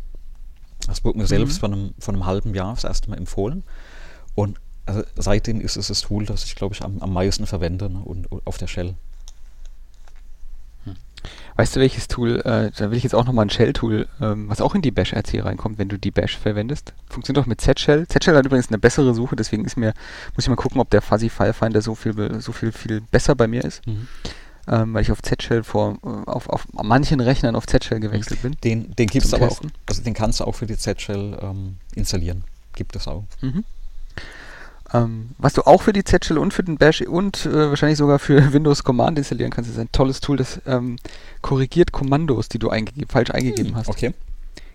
Also kennst du das auch, dass du ähm, du gibst ein äh, äh, Git Commit und dann vergisst du irgendeinen Parameter und er macht gar nichts. Ja, natürlich. Und Git schlägt ja immer vor, äh, dass es das Kommando nicht kennt und macht mir zumindest mal so einen Vorschlag, was ich vielleicht meinen könnte. Ja. Genau, und, und das Kommando, was ich jetzt einführe, oder was jetzt, was ich gefunden habe, was ich, was ich bei mir auch installiert habe, was ein wunderbarer Mensch äh, programmiert hat, das nennt sich fuck. Wenn du dann einfach auf der Kommandozeile fuck eingibst, dann äh, führt das, also dann, dann macht er auch wie so eine Fuzzy-Suche, was du denn eingegeben haben könntest, ob du irgendwo ein Leerzeichen falsch hast oder so. Also nachdem du es falsch eingegeben hast, oder, oder wie? Genau, du gibst einfach die, ne also du gibst ja, das falsche ja, Kommando ein, dann steht dann da Command not found mhm. oder irgend sowas. Ja, ja. Und, und dann gibst du einfach Fuck ein. Und dann als nächstes kannst du dann einstellen, ob du gerne einen Vorschlag haben möchtest, ja. dass das, ob, äh, oder ob du einfach direkt ausführen willst, was er vorzuschlagen hat, das nächste Mal. Okay. Also das heißt, du gibst dann einfach nur noch Fuck ein und er korrigiert dir das Leerzeichen weg und führt den Befehl aus. Weißt du, wie oft ich das schon so gemacht habe und das hat funktioniert? und was glaubst du, wie wenn dir jemand auf den Monitor guckt, wie blöd der guckt? Du hast dich wirklich nur vertippt und der freut sich, ach scheiße, jetzt tippt der das alles nochmal. Und du gibst einfach nur Fuck ein und es läuft? ist, ist auf jeden Fall eine, super Geschichte für, für Vorlesungen, weil da vertippt man sich ja oft. Ne, der, also gerade bei diesen, du, du, zeigst irgendwas live oder willst was runtertippen, da vertippt man sich ja regelmäßig. Ne, da, da kommen sie ja bei, bei diesem Live-Tippen ja immer vor wie der letzte Mensch. Ja, ich glaube, ich habe hab, einen Link in, in, in ich habe einen Link in die Show Notes gepackt. Ah, da ist ein Video dazu sehen. Ja. Also es ist einfach so ein GIF, so ein animiertes GIF. Da, da kannst du sehen, wie, wie, wie der so der, der, der Sinn dahinter funktioniert. Ja. Und das ist halt einfach unheimlich praktisch. Ja, super. Ja.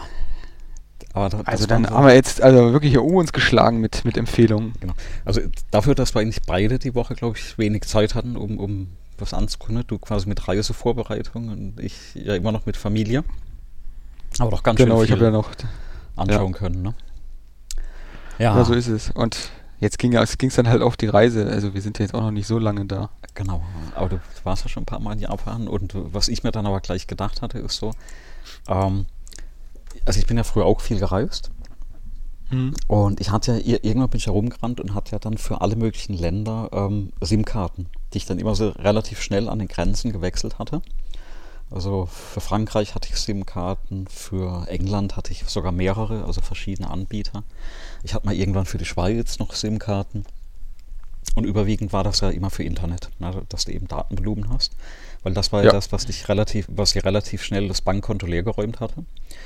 Und ähm, das ist inzwischen alles ein bisschen besser geworden. Aber da habe ich auch kennengelernt, wie, wie so die, die Netze sind. Und ich habe jetzt ja hier auch wieder gerade den, den Provider gewechselt, weil überall, wo ich unterwegs war, also ich, man muss ja wissen, ich wohne ja ländliche Gegend. Und das Beste, was ich hatte, war so ähm, äh, zwei, also, äh, 2.5G, also Edge.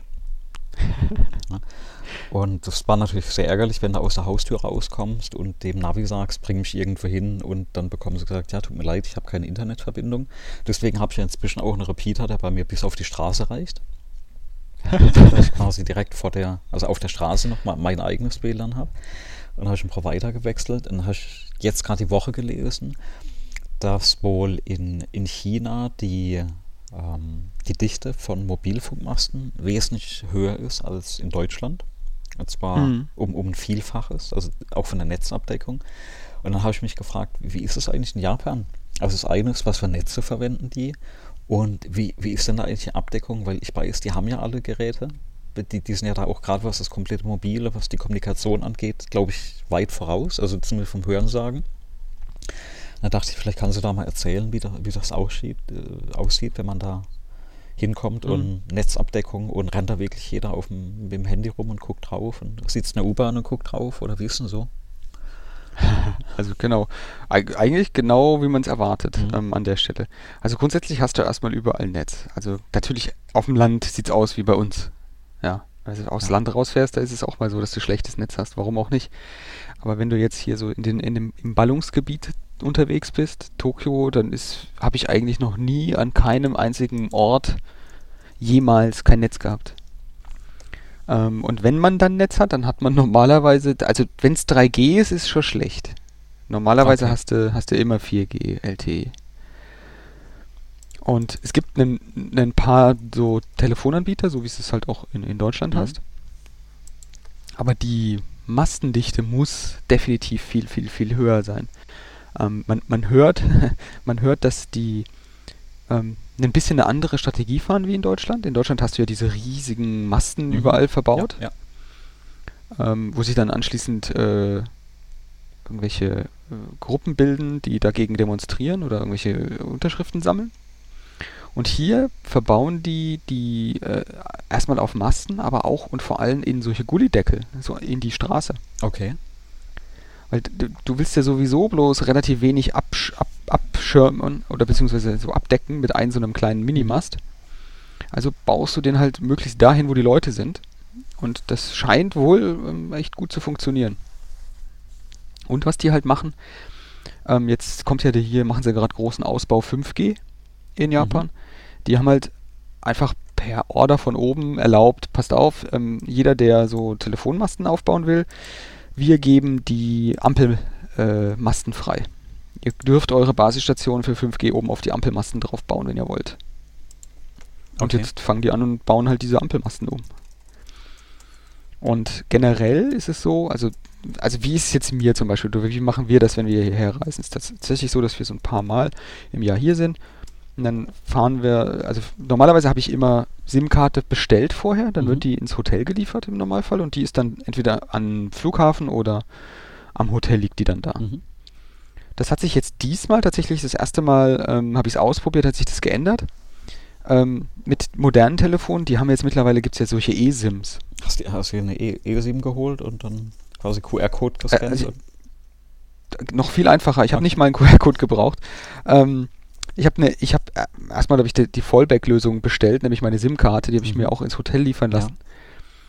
Und dann habe ich aber gesagt, ich probiere mal am Flughafen direkt für einen Tag so eine eSIM aus. Du kannst mhm. dir nämlich die dann einfach tagesweise, zwei okay. Wochenweise oder gleich ganzen Monat äh, mhm. so eine eSIM schießen. Ähm, damit man mal so ein Gefühl hat, wie viel das so kostet. Das sind ähm, ein Tag kostet irgendwie 10 Euro für, äh, da sind nur 500 Megabyte Volumen drin, mhm. das ist relativ wenig. 15 Tage kosten dann aber 15 Euro mit, ich glaube, einem Gigabyte. Und du kannst da aufpumpen bis 5 Gigabyte. Dann bist du so bei, glaube ich, 30 Euro. Und für 50 Euro kriegst du einen Mo äh, genau 50 Euro kriegst du einen Monat mit 8 Gigabyte. Mhm. Ähm, aber 4G LTE, ne? Also Vollgas kannst du kannst du gut benutzen. Ja. Reicht eigentlich auch, wenn man keine Bilder hochlädt und sonst noch WLAN hat, reicht das eigentlich die 8 Gigabyte. Und der, der Kaufprozess, der funktioniert halt echt so. Du installierst dir die App von dem Anbieter. Mhm. Dann äh, sagst du, wenn du, ihn, wenn du noch hinfährst, nach, dann sagst du, für welches Land du die SIM-Karte willst. Oder wenn du schon dort bist, dann sagt er, du offensichtlich stehst du jetzt hier in Japan, du willst vielleicht ein Internet für Japan haben, so eine Karte. Mhm. Dann tippst du in dieser App halt, äh, hier weiß ich nicht, einen Tag äh, jetzt kaufen. Dann kommt kurz Apple Pay hoch fragt dich, ob es das okay ist, dass du die 10 Euro jetzt hier überweist. Und keine 20 Sekunden später hast du eine hast du Internetverbindung auf deinem Telefon. Okay, super. Also du brauchst WLAN, um es zu aktivieren. Also ja, du brauchst ja. schon mal Internet. Aber hast im Flughafen eh, beziehungsweise mit der normalen, teuren ähm, Deutschlandkarte hättest du theoretisch ein bisschen mhm. Internet. Das reicht aber, um das zu aktivieren.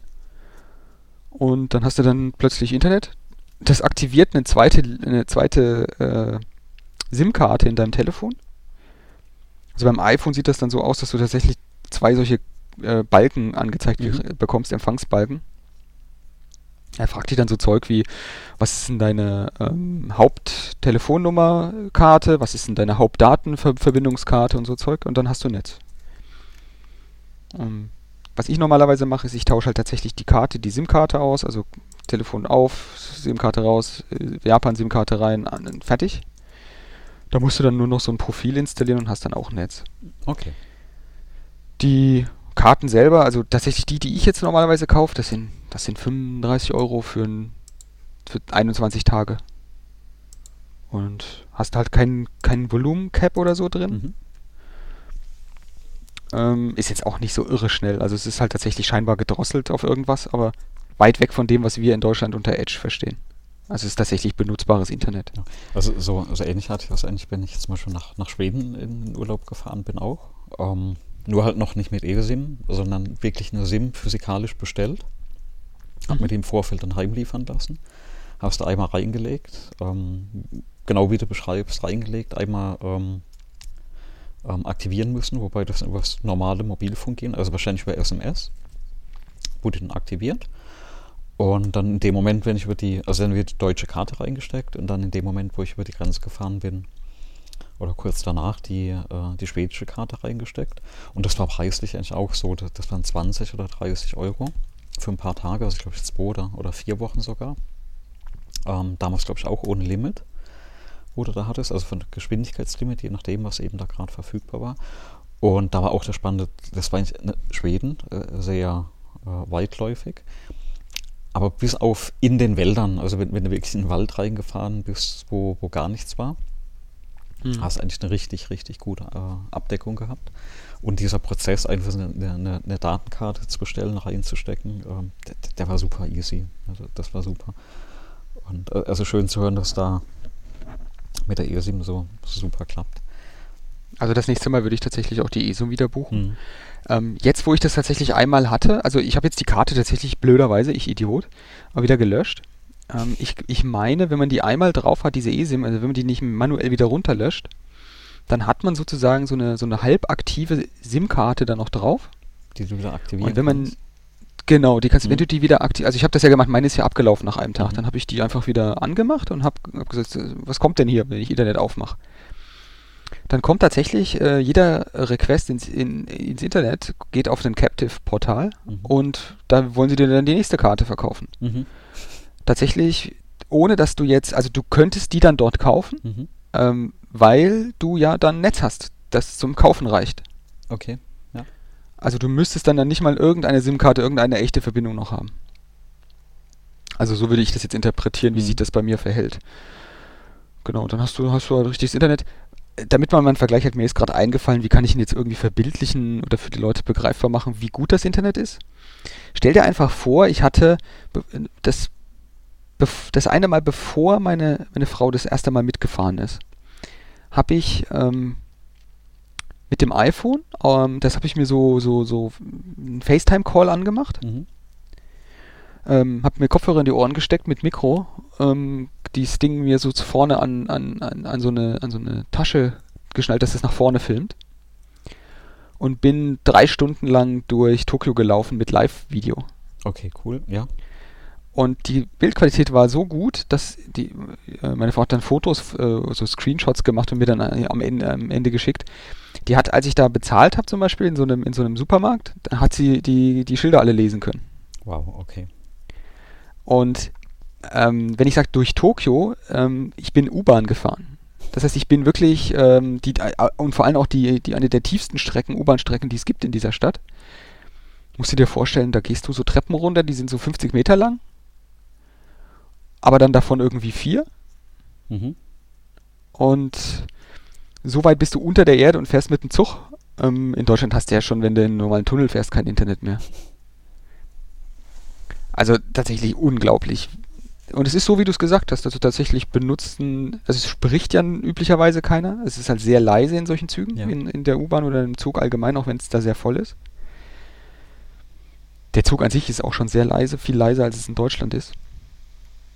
Und die Leute gucken alle. Also die spielen irgendwelche Spiele, schauen Videos, surfen, ähm, lesen irgendwelche Sachen im Internet.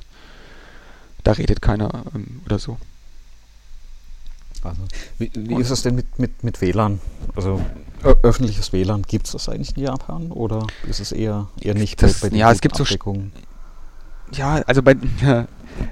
Es ist so, dass viele Cafés, so die üblichen Verdächtigen, die haben halt Internet. Ähm, diese ganzen Convenience Stores haben Internet. Also zumindest gibt es so ein paar Anbieter von so, von so halböffentlichen Spots. Also du kannst einen Vertrag machen, dann hast du halt auch so WLAN-Spots, die du benutzen kannst. Von ein paar Anbietern. Das wären aber gefühlt immer weniger. Mhm. Ähm, und nicht mehr. Also es waren jetzt so 2012, 13, da waren das deutlich mehr, als es heute sind. Solche WLAN, öffentliche WLANs. Was jetzt passiert ist, es kommen viele solche Stadtteil-WLANs dazu. Okay. Mhm.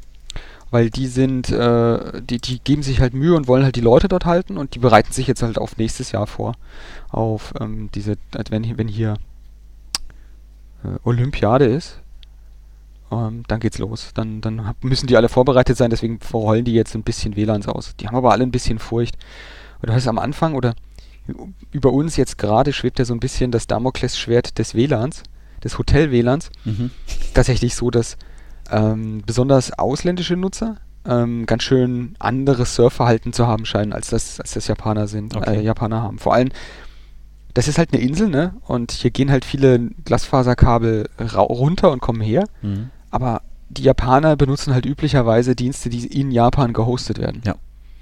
Und ähm, ausländische äh, Besucher benutzen halt hauptsächlich Dienste, die nicht in Japan mhm. gehostet werden. Das heißt, die gehen über die teuren Leitungen nach draußen ja. und sind deswegen auch nicht so schnell. Also auch ihre Podcasts nach draußen, ja. ja, ja, ja. ja. Ähm, und es ist tatsächlich so, dass du an der Jahreszeit auch sehr gut merkst, äh, oder an den, den üblichen Urlaubszeiten ähm, auch sehr gut merkst, wer, welche Nationen gerade hier sind und wie das Hotel-WLAN ist. Mhm. Also jetzt gerade scheint zum Beispiel gefühlt jedenfalls keine Reisezeit für Chinesen zu sein. Mhm. Es sind ziemlich wenig Chinesen da. Das, der Rugby World Cup ist gerade zu Ende gegangen hier in, in Japan. Und das Hotel-WLAN funktioniert so gut wie lange nicht mhm. in diesem Hotel. Ich bin immer, immer am selben Ort sozusagen. Ich habe hab da so meinen Stamm, ähm, meine Stammregion, in die ich immer reise und da bleibe ich. Mhm. Normalerweise auch äh, immer im selben Hotel. Und wenn du im Frühling hier bist, ähm, wenn dann auch die Chinesen ähm, Richtung chinesisches Neujahr gehen, wo sie, wo sie dann frei haben, groß oder Golden Week in, in China ist, dann hast du, dann kannst du hier nichts mehr benutzen. Die, die, die, was hat er, äh, wir haben dann mal gefragt äh, im Hotel, warum denn das Hotel, warum das Internet so schlecht wäre. Dann haben die ihn dann nur abgewunken und gemeint, das sind die Chinesen, die ziehen alle äh, Video Filme aus dem Internet. Weil die hier echtes Internet haben. Ah, ja. Also, ja, das ist natürlich gnadenlos überlastet. Ich glaube, dass äh, da kannst du auch eine Leitung dran klöppeln, wie du willst. Das hält die Netzwerktechnik einfach nicht aus, mhm. wenn da hier die, äh, die Menschen alle losballern. Und wenn ich jetzt überlege, ähm, üblicherweise, wenn du jetzt privat hier einen Internetanschluss willst, da legen die dir einfach Glas in die Wohnung. Okay. Also ich tatsächlich habe viele äh, bei Rakuten, als ich gearbeitet habe, viele Arbeitskollegen gehabt, die, die haben zu Hause, die jetzt hier in der Nähe wohnen, auch wo, wo ich jetzt hier bin. Da haben die einfach ähm, für äh, 80 Euro irgendwie so ein Gigabit ähm, Netzwerkglas mhm. in, in die Bude gelegt gekriegt. Und ich finde 80 Euro ist schon ein, ein, guter Kurs für die, für die Leistung, die du dann kriegst. Also die hatten dann auch echtes äh, Gigabit da. War, war nicht wie bei uns, wo du dann eine Gigabit-Link hast, aber dann irgendwie nur 100 Megabit rüber kriegst. Mhm. Genau. Ja, und ansonsten hast du halt wirklich, also dieser eSIM war halt so eine, so eine Offenbarung, weil ich das jetzt zum ersten Mal probiert habe. Aber du hast halt deutlich mehr Technik überall. Also auch was so mobiles Bezahlen oder so geht. Ähm, weil viele Leute ähm, gehen ja jetzt hier, kommen jetzt hier in so ein Land und fangen dann an und tauschen Geld. Das habe ich auch immer so gemacht, tauschen mhm. dann Bargeld um oder so. Ja. Ist in Tokio tatsächlich auch so, dass es manche Restaurants gibt, wo du nur mit Bargeld bezahlen kannst. Aber das ist, geht jetzt stark zurück. Du kannst jetzt in den meisten ähm, auch elektronisch bezahlen, wobei Apple Pay gar nicht so beliebt ist. Ähm, da gibt es so, so PayPay und LinePay und so, so andere Dienste. Ich glaube, die haben ja dann eine eigene Dienste auch. Ja, genau, also die, die, dieses PayPay ist, glaube ich, aus, das habe ich selber noch nie benutzt, das ist, glaube ich, eher aus China so reingeschwappt, bin ich mir gar nicht so sicher. Ähm, was ich jetzt viel benutze, ist, dass ich das Telefon hat ja, das habe ich glaube ich schon mal erwähnt, diese Suica-Karte, dieses iPhone kann ja seit der Version äh, 7, 8? Bin mir jetzt nicht sicher. Eine, eine von den 7er oder 8er Generationen hat Apple einen extra Chip mit eingebaut in das iPhone um diesen, also diese, diese, wie heißt denn das? Transportkarte? Nee. Das ist einfach eine elektronische ähm, RFID äh, funktionierende Verbindung. Meinst du jetzt die, die, die, die Suica-Karte, oder?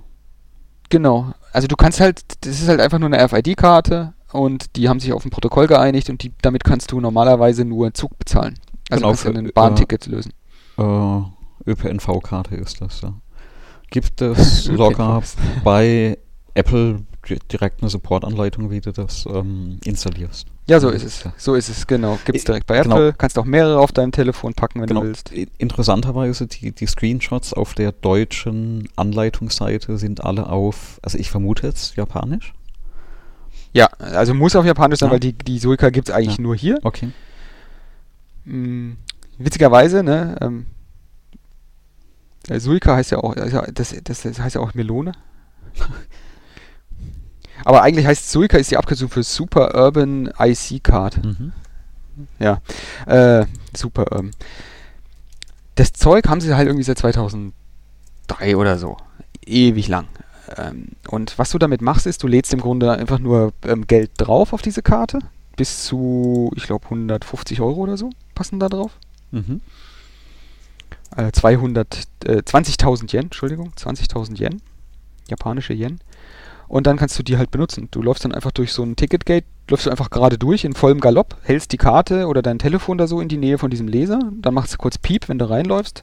Und wenn du rausläufst, musst du durch, das, durch so ein ähnliches Gate wieder durchlaufen, hältst wieder dran, machst Piep und dann berechnen sie dir halt einfach die, ähm, die günstigste Verbindung zwischen okay. den zwei Punkten, wo du reingelaufen bist und wo du rausgelaufen mhm. bist. Und in deiner ähm, in deiner App, die du hast auf dem Telefon, steht dann drin, von wo nach wo du gefahren bist und wie viel das gekostet mhm. hat kannst dir irgendwelche Getränke an Automaten ziehen und so weiter. Und du kannst eigentlich in, ich würde sagen, also mindestens 80, wenn nicht gar 90 Prozent der Geschäfte damit zahlen.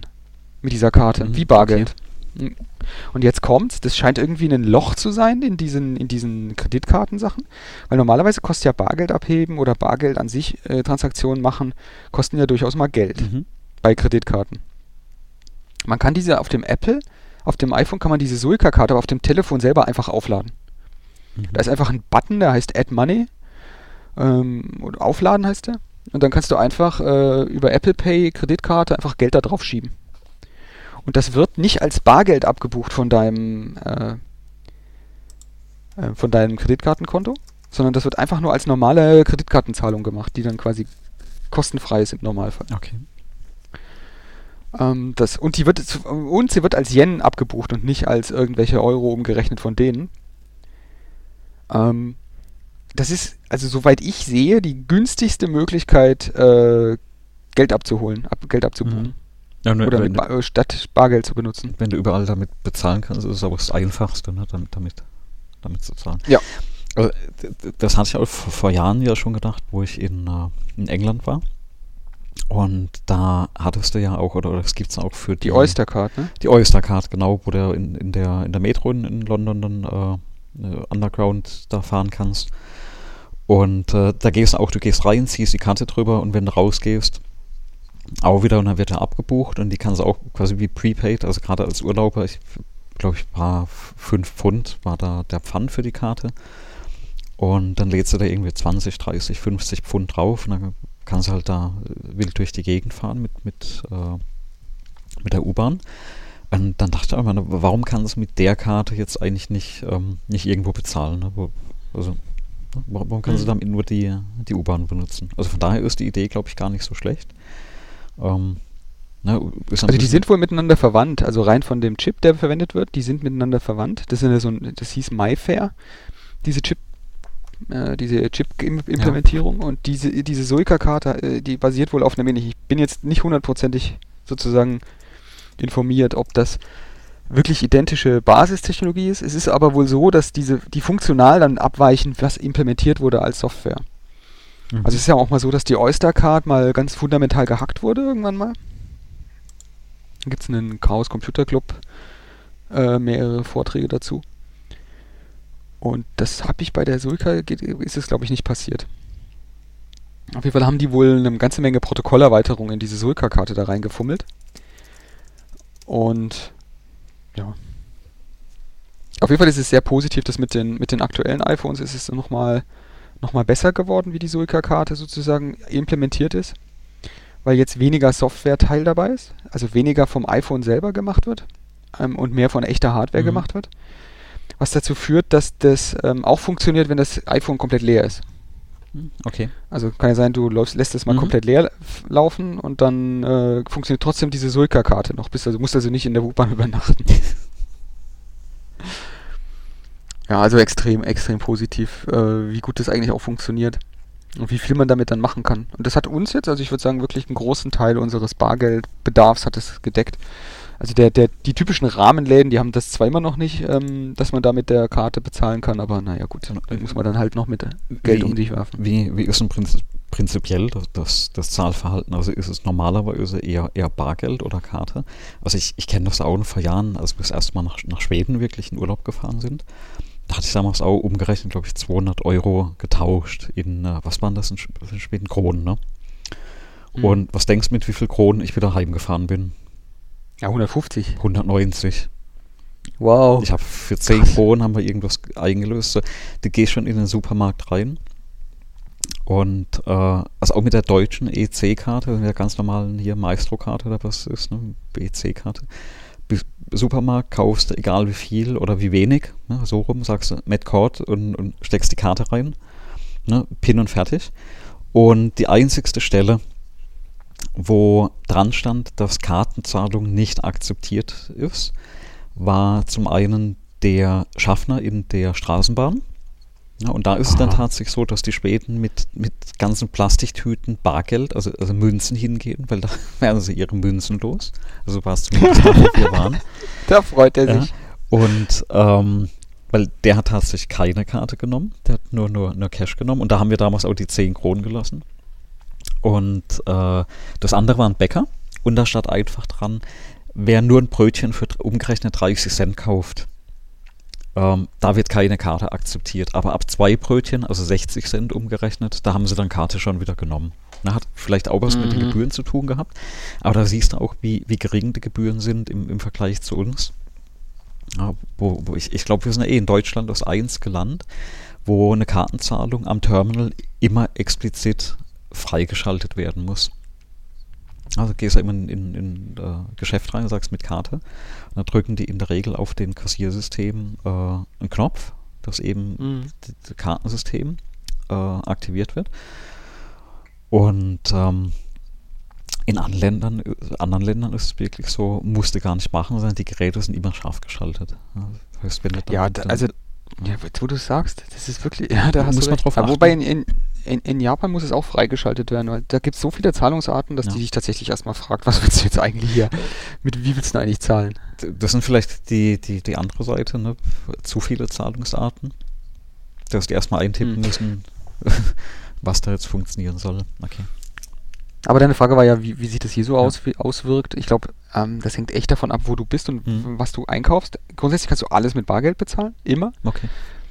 Ähm, aber das, ich beobachte das auch, dass immer mehr Japaner auch ohne Bargeld zahlen, sondern das einfach mit dem Telefon machen oder die Karte einfach nur dran halten oder das mit der, mit der Uhr oder so bezahlen. Mhm. Ich meine, ich wünsche mir das halt wirklich auch in Deutschland. Ich meine, das skurrilste, also ich habe zwei so skurrile Erlebnisse gehabt mal mit dieser, mit dieser Apple Watch, weil ich bezahle eigentlich in Deutschland, wenn ich unterwegs bin, ich gehe einfach nirgendwo mehr einkaufen, wo du Bargeld nur noch zahlen kannst. Also dann, dann mache ich einfach Konsumverweigerung. Im Normalfall bezahle ich halt wirklich alles mit der Karte. Äh, also mit der, mit der Uhr tatsächlich in dem Fall. Und das eine, die eine skurrile Sache war, als ich da mal in, in so einem Supermarkt gestanden bin und gesagt habe, ich will mit der Karte zahlen und die wollte mir dann die Karte abnehmen. Also die, die da habe ich gesagt, hier, wollen Sie meine Uhr nehmen oder was? Bleiben Sie mir vom Leib, zeigen Sie mir das Gerät her. Dann hat die, bis sie das gerafft hat, dass ich da eine Uhr hinhalten will, dann hat sie es nicht geglaubt. Und es hat dann doch funktioniert und war sie ganz erstaunt. Und das zweite Mal, was passiert ist, war in einer, in einer, in einer Apotheke. Ähm, da wollte ich mit, also da stand auf dem Laser auch drauf, das geht hier. Dann habe ich meine Uhr dran gehalten, dann hat es nur blum blum gemacht und die Frau hat komisch geguckt. Mhm. Hat nicht funktioniert. Hm. Was denn jetzt hier? Was hat denn hier nicht funktioniert? Und dann hat sie geguckt, nein, Sie müssen da jetzt Ihre Karte reinstecken und dann müssen Sie hier den PIN eingeben. Dann habe ich ihr versucht zu erklären, dass ich das doch total toll fände, wenn sie ihr Gerät mal updaten würden, weil das ist ja hier eine, äh, das ist ja hier eine Apotheke. Da kämen ja viele Kranke hin. Da will man ja möglicherweise nichts berühren müssen. Und das heißt ja jetzt auch kontaktloses Zahlen, diese Zahlungsart, die ich da gerade machen wollte. Ob sie den Zusammenhang erkennt, was ich hier sagen will. Da ist sie nicht drauf gekommen. Sie macht es doch immer sauber, hat sie gesagt.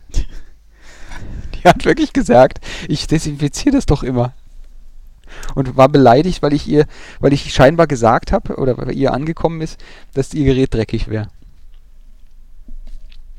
Das ist dann schon schlimm. So, aber also ich, ich, wieso kommen da die nicht selber drauf? Ich, ich, wenn ich so ein Geschäft hätte, Ähm, also ich, würde, ich hätte da schon lange, also besonders wenn ich mit kranken Menschen zu tun habe, dann hätte ich da schon lange auf sowas Kontaktloses umgestellt. Ich, ich, ich weiß nicht, ob, ob das allgemein bei uns, also siehst du oft, wenn, wenn du einkaufen gehst und, und zahlst, also in einem Eigengeschäft bin ich der Spinner, der mit der Uhr bezahlt. Also wirklich. Ja? Also und in einem, in einem anderen Geschäft, wo das äh, ähm, wo das war. Also nicht der, der mit sondern der, der Spinner, der mit der Uhr versucht hat zu bezahlen, weil es hat nicht geklappt. ähm, das, deswegen ist, äh, und die andere Stelle war eben im Baumarkt. Vielleicht hatte ich das auch schon mal erzählt, wo ich im Baumarkt dann mit dem Telefon bezahlt hatte, mit Apple Pay. Hm. Und das ist gar nicht so lange her, also Apple Pay gibt es da schon eine Weile. Und dann tatsächlich die, die Frau ähm, an der äh, an der Theke oder an, an der äh, wie das, wo du halt bezahlst, wo dann tatsächlich ihr Decktelefon, also so ein Inhouse-Telefon hochgenommen hat, zu ihrer Kollegin durch den, äh, durch den Raum gewunken hat und dann so mit dem Finger auf mich gezeigt hat. Ne? Und, und so der Erste. Also da wurde richtig gefeiert, dass, dass ich der Erste war, der mit dem Telefon ja bezahlt hatte. Und äh, also ich habe eigentlich schon ganz lange die einfach das NFC hier äh, einfach Karte drauflegen benutzt, also dass du nicht reinstecken musst, dass es einfach schneller geht. Und mit dem Telefon mache ich es einfach, äh, also inzwischen überall. Also ich versuche eigentlich eh nur noch da zu zahlen, wo ich, wo ich mit der Apple, mit Apple Pay zahlen kann. Weil ich inzwischen ganz oft den Nachwuchs auf dem Arm habe. Ja. Ne? Und mit einem mit einem Kind, das vielleicht schnell aus dem Supermarkt raus will oder dann auch noch irgendwie was aus dem ne, Warenkorb da möchte und, und, und noch was essen will oder, oder gerade schreit, er weiß nicht, was da gerade ist. Ne? Also sein Kopf ist ja eh nur irgendwo äh, halb woanders und dann mit Karte vergessen und PIN eingeben und etc. Und es ist halt ein richtiger Unterschied, wenn du hingehst, ähm, dir das alles egal ist, weil du nur das Telefon hinhältst. Ne? Ich habe jetzt da noch das 6S, legst halt den Daumen drauf und das Telefon macht Ping und in dem Moment kannst du das Ding ja schon wieder einstecken. Und da ist ja, ja genau. das, das, Kassensystem noch lange nicht so weit. Ne? Das heißt, da kommt ja so, ja, ja, Zahlung, Zahlung erfolgt, dann muss noch gedruckt werden. Und du bist schon längst fertig, hast das Kind verstaut, hast die Einkäufe eingepackt, ne, bis der Kassenzettel ausgedruckt ist. Und ähm, also von daher, also Richtung Convenience ist das einfach irre, ne? wenn du so bezahlst. Und da verstehe ich auch nicht, warum das nicht viel mehr einsetzen. Richtig. Warum sie dann Richtig. dastehen und dann mit dem Portemonnaie und das Kleingeld oder das Kleingeld auskippen. Ne? Ja, oder mit der EC-Karte. Ja. Darauf bestehen mit EC-Karte ja, ja. statt mit sowas. Also ist ja Quatsch. Vor allem, die, also ich weiß nicht, wie dir es geht, aber jedes Mal, wenn ich jemandem das erzählt habe in der Familie, kam als erstes, das ist doch unsicher. Genau, ist, ist doch unsicher. Das ist doch unsicher. Also, wieso ist das unsicher? Das könnte man doch die ganze Zeit auslesen. Ich sage, nee, die, de, deine Kreditkarte, die du in der Hosentasche hast und deine EC-Karte, die ist immer aktiv. hältst du Strom dran, jetzt machst du Signal, dann macht die Ping genau. zurück. Mein Telefon nicht. Ja. Da ist nur eine Karte, wenn ich Apple Pay anmache. Naja. Ich habe jetzt, mir ist jetzt, weil du erzähl, weil du gerade erzählst von der Reaktion der Kassiererin, ist mir auch noch ein Fall eingefallen, der vielleicht jetzt äh, wird so eine Schwankfolge aus dem Leben von was von Technikverwendern. Ähm, in einem Baumarkt bin ich gewesen, nicht Baumarkt, in einem Möbelhaus mhm. bin ich gewesen. Und da ist mir zweimal sind mir seltsame Sachen passiert. Äh, die Sache Nummer eins war, ich habe da irgendwie ein Zeug gekauft, an der Kasse gestanden, hat irgendwie 20 Euro gekostet oder so, und habe mit der Uhr bezahlt. Die, die fragt so, ja, bezahlen? Ich sag so, ja, mit, mit Karte, weil ich sage jetzt immer mit Karte, damit die ihr Gerät rauskramen. Ähm, dann habe ich aber keine Karte rausgeholt, sondern nur meine Uhr und das Ding gehalten und hat ein paar Plümmen gemacht und hat, hat offensichtlich funktioniert. Ich habe die Uhr weggepackt und habe sie angegrinst. Und sie hat mich angeguckt, als müsste ich jetzt noch zahlen und wäre ja noch was schuldig. Dann habe ich ihr gesagt, wir wären jetzt schon fertig. Dann guckt sie mich an, nimmt die Rechnung und sagt so, ich müsse hier noch unterschreiben. Mhm. Ich gesagt, wieso muss ich jetzt hier unterschreiben? Ja, sie, sie müsste sicher gehen, dass ich das wäre, dass das meine Unterschrift ist. habe ich gesagt, ja, und wie, wie, wie, wie, wie stellen Sie jetzt fest, dass das meine Unterschrift ist, die ich jetzt hier drauf schreibe? Ja, dann müsste ich meinen Ausweis dabei haben. Was ist los? Da kam dann ihre Kollegin geeilt und hat dann sofort abgewunken und hat gemeint so, nee, nee, das ist schon in Ordnung, lass den mal durch. Die war komplett verwirrt und konsterniert, was da passiert ist gerade. Ähm, aber die, die, hätte jetzt wahrscheinlich darauf bestanden, dass ich irgendeinen Ausweis beischaffe, wo mhm. sie meine Unterschrift prüfen kann. Was auch immer, warum auch immer sie das gemacht hätte. Für den Einkauf von 20 Euro. Im gleichen Möbelhaus, ich glaube zwei Monate später, andere Abteilung, tatsächlich einen Kauf getätigt, ein, ähm, über 1000 Euro Kauf. Auch Uhr hingehalten, macht auch Papym, kein Passwort, kein PIN, keine mhm. Unterschrift, nichts. auch ein ratloses, fragendes Gesicht. ja, sie weiß jetzt auch nicht, das wird schon richtig sein. Hat das Ding abgeheftet und das war's. Also das ist einfach, du hast da ganz komische Erlebnisse mit den Dingern. Und es ist ja auch so, dass das gar nicht limitiert ist in der Höhe, ne? Mhm. Also du kannst tatsächlich, äh, kannst du echt große Beträge mit dem, mit dem Apple Pay bezahlen. Was ich noch gar nicht weiß, also ich habe zum Beispiel bei mir einfach eine, eine Kreditkarte hinterlegt. Mhm. Und Kreditkarten haben ja typischerweise ein Limit. Ja. Und äh, entweder wird der direkt abgebucht oder der, der angefragte Betrag wird ja erstmal drauf geblockt. Und also zwei Sachen, die, also ich möchte die auch gar nicht ausprobieren, ja, weil beide eigentlich unangenehm sind. Das eine ist ja, dass mehr abgebucht werden soll, als die Kreditkarte hergibt. Also ich weiß mal schon nicht, was Apple Pay in dem Moment sagt. Und Doch, das heißt failed. Er sagt er dann failed. Und, und die andere Sache ist, wenn versucht wird zu blocken und eben der mhm. Betrag dann auch nicht reicht. Ja, aber dann wahrscheinlich gleich Situation an der Stelle. Ja, also die Situation, ja. dieses Fehlerhandling funktioniert eigentlich ziemlich gut. Genau. Und, und jetzt kommt auch das Spannende. Na, was machst du dann bei Apple Pay? Dann hast du hoffentlich noch eine zweite Karte hinterlegt. Und wählst einfach genau, die also meist, Karte aus, ja. ne? Fertig. Also genau, meistens ist die Karte selber oder der Kartenanbieter, den du benutzen willst, bei dem Terminal mhm. geblockt. Also das ist das, was am meisten ja. passiert. Also typischer Fall ist, du hast eine American Express und willst die irgendwo benutzen und American Express wird, weil da viel Schindluder in der Vergangenheit passiert ist und sagen wir mal so, die Bedingungen von American Express sind etwas äh, lax. Die Gebühren sind relativ hoch, also ist die teuerste Karte, mit der du zahlen kannst. Das auch, äh, kommt drauf an. Das ist nur dann, also ich glaube, soweit ich das noch im Kopf hatte, war das nur dann die Gebühren so hoch, wenn du wirklich Geld haben wolltest. Also wenn du sicher gehen wolltest als Händler, dass du das Geld kriegst. Wenn du mehr Risiko eingegangen bist, waren die Gebühren niedriger als bei anderen Karten. Und weil kein Händler da irgendwie oder viele Händler damit nicht mitspielen wollten, Aber haben sie sie halt komplett deaktiviert genau. bei meisten. Wobei ich nicht weiß, ob wir in Deutschland das System wirklich haben. Also aus den USA kenne ich das noch. Da hast du diese Abstufung mit du äh, ziehst die Karte durch und unterschreibst. Ja, oder äh, Karte mit PIN. Und was es zum in Starbucks, äh, Starbucks, äh, Starbucks gab, war ja dieses, du ähm, die hatten das auch immer beworben mit Swipe and Go. Du hast ja die Karte nur durchgezogen und damit mhm. hast du direkt bezahlt gehabt. Und das ist genau ja. das, was du beschreibst. Ähm, damit war für Starbucks aber noch nicht sicher, dass sie das Geld hatten. Ja, aber sie haben dich quasi schnell bedient und konnten halt den nächsten. Äh, genau, das Risikomanagement bei einem genau. Kaffeeverkäufer ist halt etwas anderes als bei einem Autoverkäufer. Genau. Aber das, äh, das also das gibt es in Deutschland, soweit ich das jetzt verstehe auch. Also jedenfalls verhalten sich Terminals mir gegenüber so. Mhm. Die blocken nicht auf Basis von irgendwelchen Freigaben auf, dem, auf der Karte, weil die Karte hätte immer deutlich mehr Geld ihnen gegeben, mhm. äh, wirklich gegeben, wenn sie gefragt hätten. Die blocken einfach schon auf Anbieterebene und sagen so auch dem Apple Pay, ey, geh weg, das ist eine American Express, ja. da will ich nichts mit zu tun haben.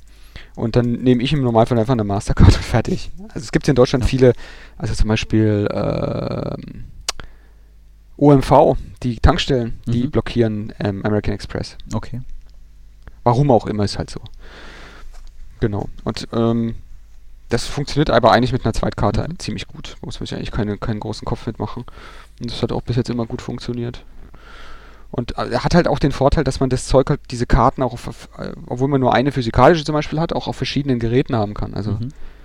ich habe eine Karte, eine physikalische Karte zum Beispiel auch auf dem, auf dem Handy von meiner Frau oder auf meinem. Mhm. Was dann auch dazu führt, dass, falls, das auch, falls du das auch wissen willst, äh, wie sich das verhalten würde, du kriegst, da kriegen dann alle beide eine Push-Notification, wenn da was überwiesen wird mit der Karte hm, bezahlt okay. wird. Also, genau, das, das, das, das habe hab ich im Prinzip auch. Ne? Also, bekommen sie immer mit, äh, wer wann wo was bezahlt hat. Ja. Genau, das ist aber eigentlich, also ja. eigentlich super praktisch. Ähm, vor allem kommt das ja auch schneller als die, als die SMS vom Anbieter. Genau. Das ist ja auch immer ein bisschen wirr. Genau. Ja, aber Apple Pay ähm, an sich ist, hat sich, finde ich, ganz gut eingeführt, mhm. auch wenn in Deutschland irgendwie die Leute das ignorieren. Hier kennt das halt fast keiner. Mhm. Also es ist halt wirklich selten, dass ich mit Apple Pay bezahlen konnte. Ich habe heute wieder was bezahlen. Da musste ich den, tatsächlich die Kreditkarte rausholen, mhm. weil die konnten kein Apple Pay, kein mhm. Suica, die konnten nur echte Kreditkarte. Ähm, so, das war so der Uniqlo, das ist so der vergleichbare Laden wie C&A in Deutschland, würde ich sagen. Also Klamotten. Auch, auch ein eigentlich relativ überschaubares Risiko, aber die wollten halt irgendwie Karte sehen. Ja, Aber die machen halt viel mit diesen. Ja. Davon ab, wie, ähm, ne, wie die Kassensysteme programmiert sind, ob sie die Verträge mit den Anbietern haben, etc. Aber, ja. ja. Naja, aber weißt du, du hast halt die, du hast halt diese, diese, also die Convenience Stores, die sind nicht nur, die heißen nicht nur so, sondern die, die sind auch sehr convenient. Mhm. Also jetzt hier direkt, wo ich jetzt wohne, ich habe jetzt in, also wir haben es jetzt hier, Ortszeit 22.12 Uhr. Ich habe in Laufweite, in, in Laufweite innerhalb von einer Minute. Also alles, was ich, was ich quasi unter 59, unter 60 Sekunden erreichbar, fußläufig ist, von dem, wo ich jetzt gerade sitze. ähm, das sind vier Läden, die 24 Stunden aufhaben. Ähm, und da, die würde, würde man in Deutschland so als also jede Tankstelle, jeder Tankstellenladen hat weniger Aus, aus, mhm. äh, ähm, Auswahl wie die Läden. Also da kriege ich jetzt auch, äh, oh, der nennt sich das so, das ist so heiße Suppe mit Zeug drin. Mhm. So japanisches, japanisches Essen, frisch, das haben die dann immer auf Halde. Mhm.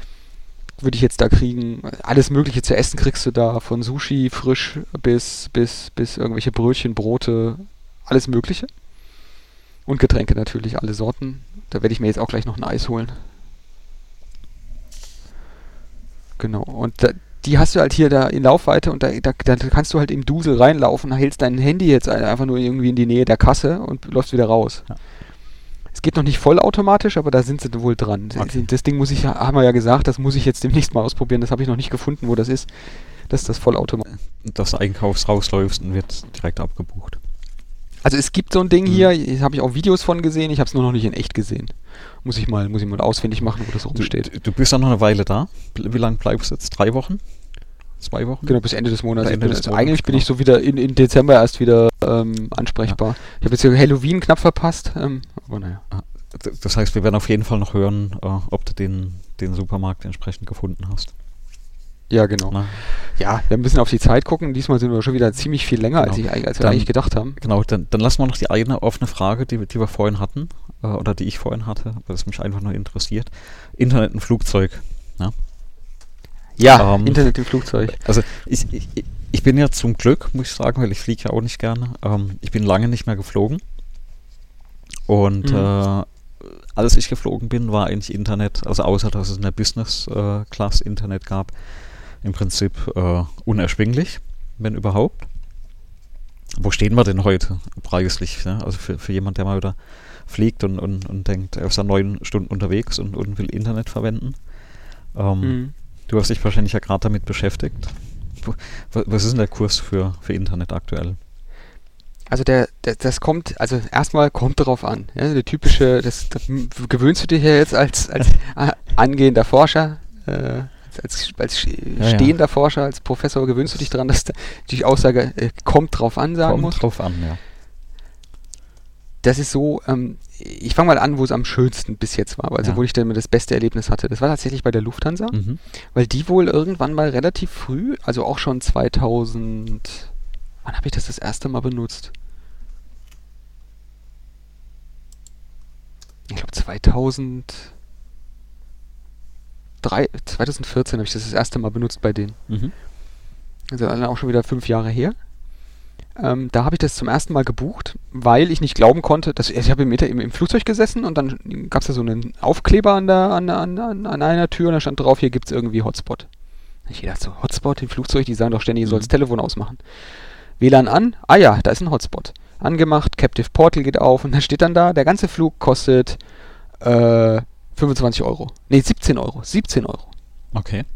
Wie, der ganze Flug kostet 17 Euro. Ja, mach mal. 17 Euro, keine Bandbreiten. Also, wir machen die Bandbreite, die wir halt haben. Und äh, kein Zeit- und kein Volumenlimit. Ja, habe ich gedacht, das ist aber toll. Machen wir mal. Das habe ich dann auch immer gemacht, äh, weil ich, immer, wenn ich Lufthansa geflogen bin, und das war tatsächlich auch ein Grund, Lufthansa zu fliegen, weil das hat da wirklich gut funktioniert. Ich habe eine, diese Miataro-App, die habe ich komplett mit Dokumentation lesen und äh, Material ran schaffen und Libraries synken und Code downloaden und uploaden, habe ich komplett entwickelt im Flugzeug. Mhm. Mit Internet über Flugzeug. Also das war schnell genug, dass ich da wirklich mehrere hundert Megabyte große Softwarepakete und Libraries installieren konnte. Es war schnell genug, es war zuverlässig genug, ähm, es ist gut genug für Skype gewesen. Aber das wollte man eigentlich nicht so wirklich machen, weil du bist im Flugzeug, ne? Ja, das klar. ist halt, du bist halt dann nicht alleine. Das ist auch nicht so nett. Ähm, und das ist ein bisschen schlechter geworden. Also bei der Lufthansa ist es so, dass du jetzt irgendwie mehr Geld bezahlst für Mhm. weniger Zeit. Also die haben jetzt Stundentarife einge eingeführt wohl auch. Und ganz schlimm ist es tatsächlich mit dem, mit der Fluggesellschaft, die am besten Service hat und eigentlich am angenehmsten zu fliegen ist. Ähm, das ist auch die Fluggesellschaft, wo meine Frau sofort den Unterschied zwischen Lufthansa und der gemerkt hat und deswegen darauf bestand, dass man die dann jetzt immer zu buchen hat. Mhm. Ähm, ANA ist tatsächlich die Fluggesellschaft, die ich jetzt meine. Ähm, da, die haben auch Internet im, Flug, äh, im Flugzeug, aber die sind halt die komplett krasse Gegenteil von diesem Angebot, was ich dir gerade gesagt habe. Die Mhm. haben noch besseres Internet, also das ist wirklich, wirklich gut und schnell. Das kostet aber absurde Mondpreise. Damit meine ich, stell dir einfach vor, 10 Euro geben dir ähm, 30 Minuten Internet Mhm. und 50 Megabyte Volumen. Mhm. Ja, genau. Okay. Ich, ich habe ich hab da, ich hab diese fünf, nee, das gibt auch so ein 150 Megabyte Paket für den gesamten Flug. Mhm. Ähm, also ich habe aber nur gesamter Flug und irgendwie äh, 30 Euro gelesen. Dann habe ich mir das mal geschossen gehabt. Und dann hatte ich, dann hatte ich wirklich innerhalb von nicht ganz 40 Sekunden diese, diese, diese 150 Megabyte weggeatmet. Also mein Rechner hat einfach kurz Luft geholt, gemacht und dann war Internet alle. Da, da kann ich sechsmal nochmal von, von einer Software ähm, berichten, die habe ich gerade auf Mac installiert, ähm, die im Prinzip die Verbindung überwacht, dass dir genau Mhm. sowas nicht passiert. Ja, Das ist im Ja. Prinzip, ja. Das ist eine, also da bin ich jetzt wirklich, wirklich gespannt drauf, weil die Software werde ich auch benötigen oder werde ich auch brauchen. Die habe ich nämlich nie wirklich, habe ich immer gesucht, aber nie wirklich gut bekommen. Und das ist eine Funktion, ich finde ja, das ist ein Betriebssystem-Feature. Mhm. Das hat in einem Betriebssystem drin zu sein. Da gibt es auf iOS jetzt in der aktuellen Version so einen ähm, ähm, niedrige Bandbreite-Modus. Mhm. Genau. Ich weiß nicht, ob du den schon mal gesehen hast. Den habe ich schon gesehen. Unter Windows gibt es äh, einen Schalter für äh, Metered Connections, also das äh, Windows Ja, genau, das selbst genau, genau. überwacht. Und für Mac gibt es eben äh, eine Software. Die kram ich mal raus und das erzähle ich das nächste Mal. Oder schick dir das das wahrscheinlich Pro- noch, noch vorher. Mhm. Mhm. Das Problem mit, des, mit, dieser, mit diesen Features von diesem Betriebssystem ist halt, die enforcen das nicht. Ja. Die sagen halt dem, der, der, der Applikation, also es gibt halt eine API, da kannst du dann als Applikation nachfragen, na wie ist es denn gerade? Darf ich oder sollte ich? Und das ist ja auch alles schön und gut, aber die meisten implementieren das irgendwie nicht. Also jedenfalls ist mein Gefühl, oder scheint so zu sein, dass viele Applikationsentwickler sowas nicht implementieren und dann hast du dann halt dann irgendwie Vollgas Bandbreitenverbrauch. Genau. Ja, ich meine, wenn wir das Hardware-Thema, können wir jetzt, jetzt schön, vielleicht noch zu einem Abschluss mit so ein paar Empfehlungen, was man in Japan an Hardware vielleicht kauft und was man nicht kauft. Es gibt tatsächlich Genau. Sachen, die würde ich als Deutscher in Japan zum Beispiel nicht kaufen. Weil es signifikante Nachteile hätte, das Mhm. zu tun. Telefone sind so ein Beispiel, die kauft man nicht in Japan. Ähm, jetzt wirst du fragen, ja, warum denn nicht? Sind doch dieselben Telefone, das sind doch globale Geräte. Da läuft dieselbe Software drauf und das Ding ist eigentlich auch nicht wirklich von einem, also nehmen wir mal so ein iPhone zum Beispiel, ist nicht von einem deutschen iPhone zu unterscheiden. Mhm. Wie ist es mit, mit äh, Band, äh, die, die Frequenzen, die Netze? Das ist alles, Identisch? Das, soweit ich weiß, Okay. ist das alles identisch. Das Mhm. iPhone ist, glaube ich, das einzige Telefon am Markt aktuell, was sämtliche Bänder abdeckt. Mhm. Also das ist Apple ist halt einfach ein Sparbrötchen, die haben den Scheiß halt immer nur einmal programmiert und einmal gebaut und deswegen gibt es das Ding nur einmal. Aber das, das Problem ist, es gibt in Japan ein Gesetz, dass ähm, eine Kamera immer einen Shutter-Sound zu machen hat, Mhm, mhm, mhm. Okay. damit du kein, äh, kein unbemerktes Ja, Foto machen mhm. kannst. Ich habe das gelernt, dass es das Gesetz gibt, weil ich mich mal da tierisch darüber aufgeregt habe, weil die, weil so ein Japaner um mich bei einer Konferenz, bei so einem Vortrag um mich rumgesprungen ist und die ganze Zeit mit seinem Shutter-Sound an äh, Fotos gemacht hat von Ja. der von den äh, von der Präsentation. Mhm. Und ich habe ihn dann angemault, was denn der Scheiß soll. Er soll mal den Scheiß Ton da ausmachen. Woraufhin er mir, freundlich wie Japaner sind, ähm, hat er überhört, dass ich so rumgemault habe. Das ist echt peinlich gewesen von mir. Also, äh, hat er das überhört und hat mir erklärt, dass er dafür nichts kann. Das, das, das kann man hier nicht ausschalten in dem Mhm. Land. Und da hat er recht. Also wenn du ein Telefon kaufst, auch wenn du das auf, ja, auf Deutsch umstellst und auf die Region Deutschland stellst, dieser Shutter-Sound, der geht nicht weg. Und das ist das Letzte, was du haben willst. Ein Shutter-Sound. Also auch wenn du das Telefon stumm schaltest, Mhm. der ist immer da. Okay. Genau, und ansonsten willst du natürlich, wir hatten Keyboard als Thema, du willst natürlich bei Hardware auch aufpassen, weil das Keyboard-Layout ist halt im Grunde das anders, amerikanische. ja. Genau, hast du halt, du hast halt lustige äh, Hiragana-Zeichen noch drauf, auf, also ein paar japanische, eine japanisches Alphabet hast du mit drauf gedruckt auf die Tasten. Ähm, ansonsten ist die Anordnung halt ein bisschen anders. Ich glaube, da kann man sich schon dran gewöhnen. Äh, als Amerikaner sicherlich leichter als als Deutscher. Hm. Ein paar Tasten gibt es, die einfach in der Belegung dann woanders liegen, aber ansonsten, ähm, ansonsten sollte das eigentlich gehen. Ich glaube, Telefone würde ich nicht kaufen. Es gibt ein paar Dinge, da will man darauf achten, dass es die, das richtige Stromnetz unterstützt. Weil Japan hat als, ich glaube, das einzige Land auf der Welt irgendwie zwei Stromnetze. Okay. Also es gibt eine Hälfte vom Land, die machen 60 Hertz, äh, 110 Volt. Und die andere Hälfte machen 110 Volt 50 Hertz. Mhm.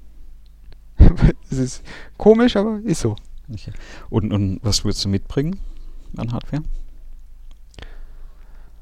Alles, was du in Deutschland normalerweise betreibst, kannst du hier Okay. auch nochmal betreiben. Ich würde ich würd definitiv sowas wie Funkgeräte zu Hause lassen. Mhm.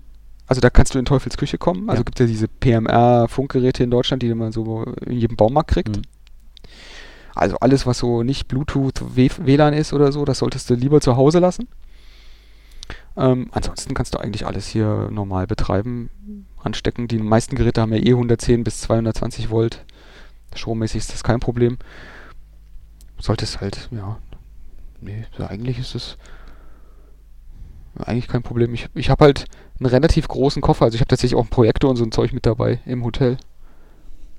Also diesen, diesen, gibt ja diesen Raspberry Pi, diesen Mini-Projektor. Ja. Den benutze ich halt statt den Fernseher im Hotel. Die Fernseher zum Projizieren sind halt echt, echt Ja. blöd und man hat halt, ich, wir haben halt dann unser YouTube oder so, was wir gucken. Mhm. Ähm, genau. Ansonsten, ja. Grundsätzlich gibt es hier halt Zeug, was es bei uns nicht gibt, weil es niemand importieren würde. Okay. Ähm, also besonders was so Spielehardware oder, oder sowas angeht oder Spielkonsolen, Zeugs, gibt es halt viel mehr. Also für die Switch oder so gibt es halt ein paar Spiele, ähm, die es bei uns nie, nie geben würde. Und vor allem auch ein paar Spiele für so physikalische Releases, die es bei uns nie geben Mhm. würde, wenn man darauf steht, wenn man das mag. Und ansonsten, ich bin jetzt eh, eh nicht so der japanische Manga-Anime-Fan, da habe ich keine Ahnung von. Ich, habe es ein paar Mal versucht anzuschauen, das Zeug, aber ich verstehe es einfach nicht. Das verfängt irgendwie nicht. Ja, ja, muss einem liegen, das Ganze, ja. Genau. An ansonsten ist es halt. Also da, was das angeht, ist es, stell dir einfach nochmal viel mehr Technik vor, als es bei uns gibt. Ähm, was, was hier im Alltag benutzt wird und die Leute verwenden. Also du siehst viel mehr Menschen mit äh, aktuellen Geräten, viel mehr Menschen, die irgendwie völlig normal Dinge tun, die in Deutschland halt einfach nicht normal werden, wie zum Beispiel mit dem Telefon irgendwelche Sachen bezahlen oder mit dem Telefon an irgendwelchen Sachen teilnehmen, ähm, die dann so Interaktionspunkte darstellen. Ja. Die fahren Roboter in, äh, in, in, in Kaufhäusern rum und so ein Zeug. Na, kommt, kommt vielleicht bei uns auch noch. Ja, weiß ich nicht, ob die Roboter, die, ich glaube, die spielen die hier alle durch und merken, dass das Quatsch ist und deswegen ähm, weiß ich nicht, ob das so sinnvoll ist, dass das bei uns kommt. Was bei uns kommen darf gerne, ist natürlich die, die ähm, äh, blinden, behinderten, altersfreundliche Umgebung. Mhm. Also das wirklich, also wenn ich in Deutschland äh, alt und gebrechlich werde und dann mal irgendwie vielleicht auch schlecht sehe und äh, Laufprobleme habe, dann bin ich eigentlich aufgeschmissen. Da Mhm. ich, Aufzüge gibt es nur selten. Du hast meistens, wenn du schlecht sehen kannst, keine Chance, irgendwas zu finden. Ja auch, macht ja auch nichts, irgendwelche Töne. In Japan ist alles darauf ausgelegt, dass ein Blinder oder jemand, der schlecht laufen kann, sich immer zurechtfindet. Okay. Super. Du hast immer Aufzüge, immer Rolltreppen, du hast immer Sounds in der Umgebung. Mhm. Also was weiß ich, der Eingang von der Bahnstation, der, der hast du immer Vogelgezwitschern und Gepiepe. Mhm. Immer nach demselben Schema. Aufzüge haben ein festes Schema, wie sie, wie sie piepen, ob sie nach oben oder nach unten fahren, wenn sie aufgehen. Lauter so Zeug. Ist schon echt cool. Anders einfach. Anders, ja. Hm. Ja, sehr schön. Naja, Ja, aber wenn ich jetzt mal auf die Zeit gucke, dann sollten wir vielleicht tatsächlich beim nächsten Mal ähm, dann nochmal ins Detail gehen. Bis dahin werde ich ja auch noch ein paar Tage hier mehr erleben. Genau, bin ich mal gespannt, was du alles erkundest die nächsten paar Tage. Und dann hätte ich gesagt, hören wir uns nächste Woche wieder, wenn alles klappt. Ja. Ja. Schauen wir mal, ob das nächste Woche schon genug Inhalt gibt. Ähm, ansonsten müssen wir mal gucken. Ich habe jetzt das Gefühl, dass tatsächlich mit dem Hotel wieder es gut geklappt hat. Ich habe jetzt ein paar Mal einen Aussetzer von dir gehört, aber das müssen wir dann mal gucken, ob das in der Aufnahme dann auch so ist. Das werden wir dann später sehen. Also gut, Alles dann klar. würde ich sagen, In diesem Sinne noch einen schönen Urlaub. Dankeschön. Und äh, dir eine schöne Zeit mit, mit dem neuen Release. Dankeschön. Bis zum nächsten Mal. Schöne Grüße an die Tschüss. Frau für die. Ciao. So, Marker gesetzt. Ja, genau, schöne Grüße an die Frau für die Zeit, dass du da jetzt noch äh, sozusagen vom Essenstisch Passt. weggeholt wurdest und wir haben da irgendwie zwei Stunden Zeit ver ver verbracht. Die steht schon hinter mir und guckt mich gerade böse an. Oh je. Die will wahrscheinlich gleich das, das Kleine loswerden. Ich habe ein paar Aussetzer bei mir in der, in der, in der Tonspur drin Ja. gehabt, ne? Ich, ich guck mal, ähm, ich probiere das mal zusammenzuschneiden und zu rendern und zu machen. Jawohl. Ja, ich, ich guck mal, dass ich das irgendwie heute Nacht noch hinbekomme. Wenn es wenn, nicht klappt, dann, dann müssen wir halt meinen äh, meinen Aufnahmeversuchen nochmal hinzubiegen. Genau, wenn es gar nicht klappt, melde ich mich nochmal und ansonsten probiere ich es mal. Alles klar. Ne? Okay, dann wünsche ich dir mal noch, ähm, genau, einen schönen Urlaub. Genau, also eine schöne. Viele Grüße auch noch an deine Frau und dann, wir schreiben uns, ne? Wir schreiben uns. Ja, klar. Ciao. Bis dann, ciao.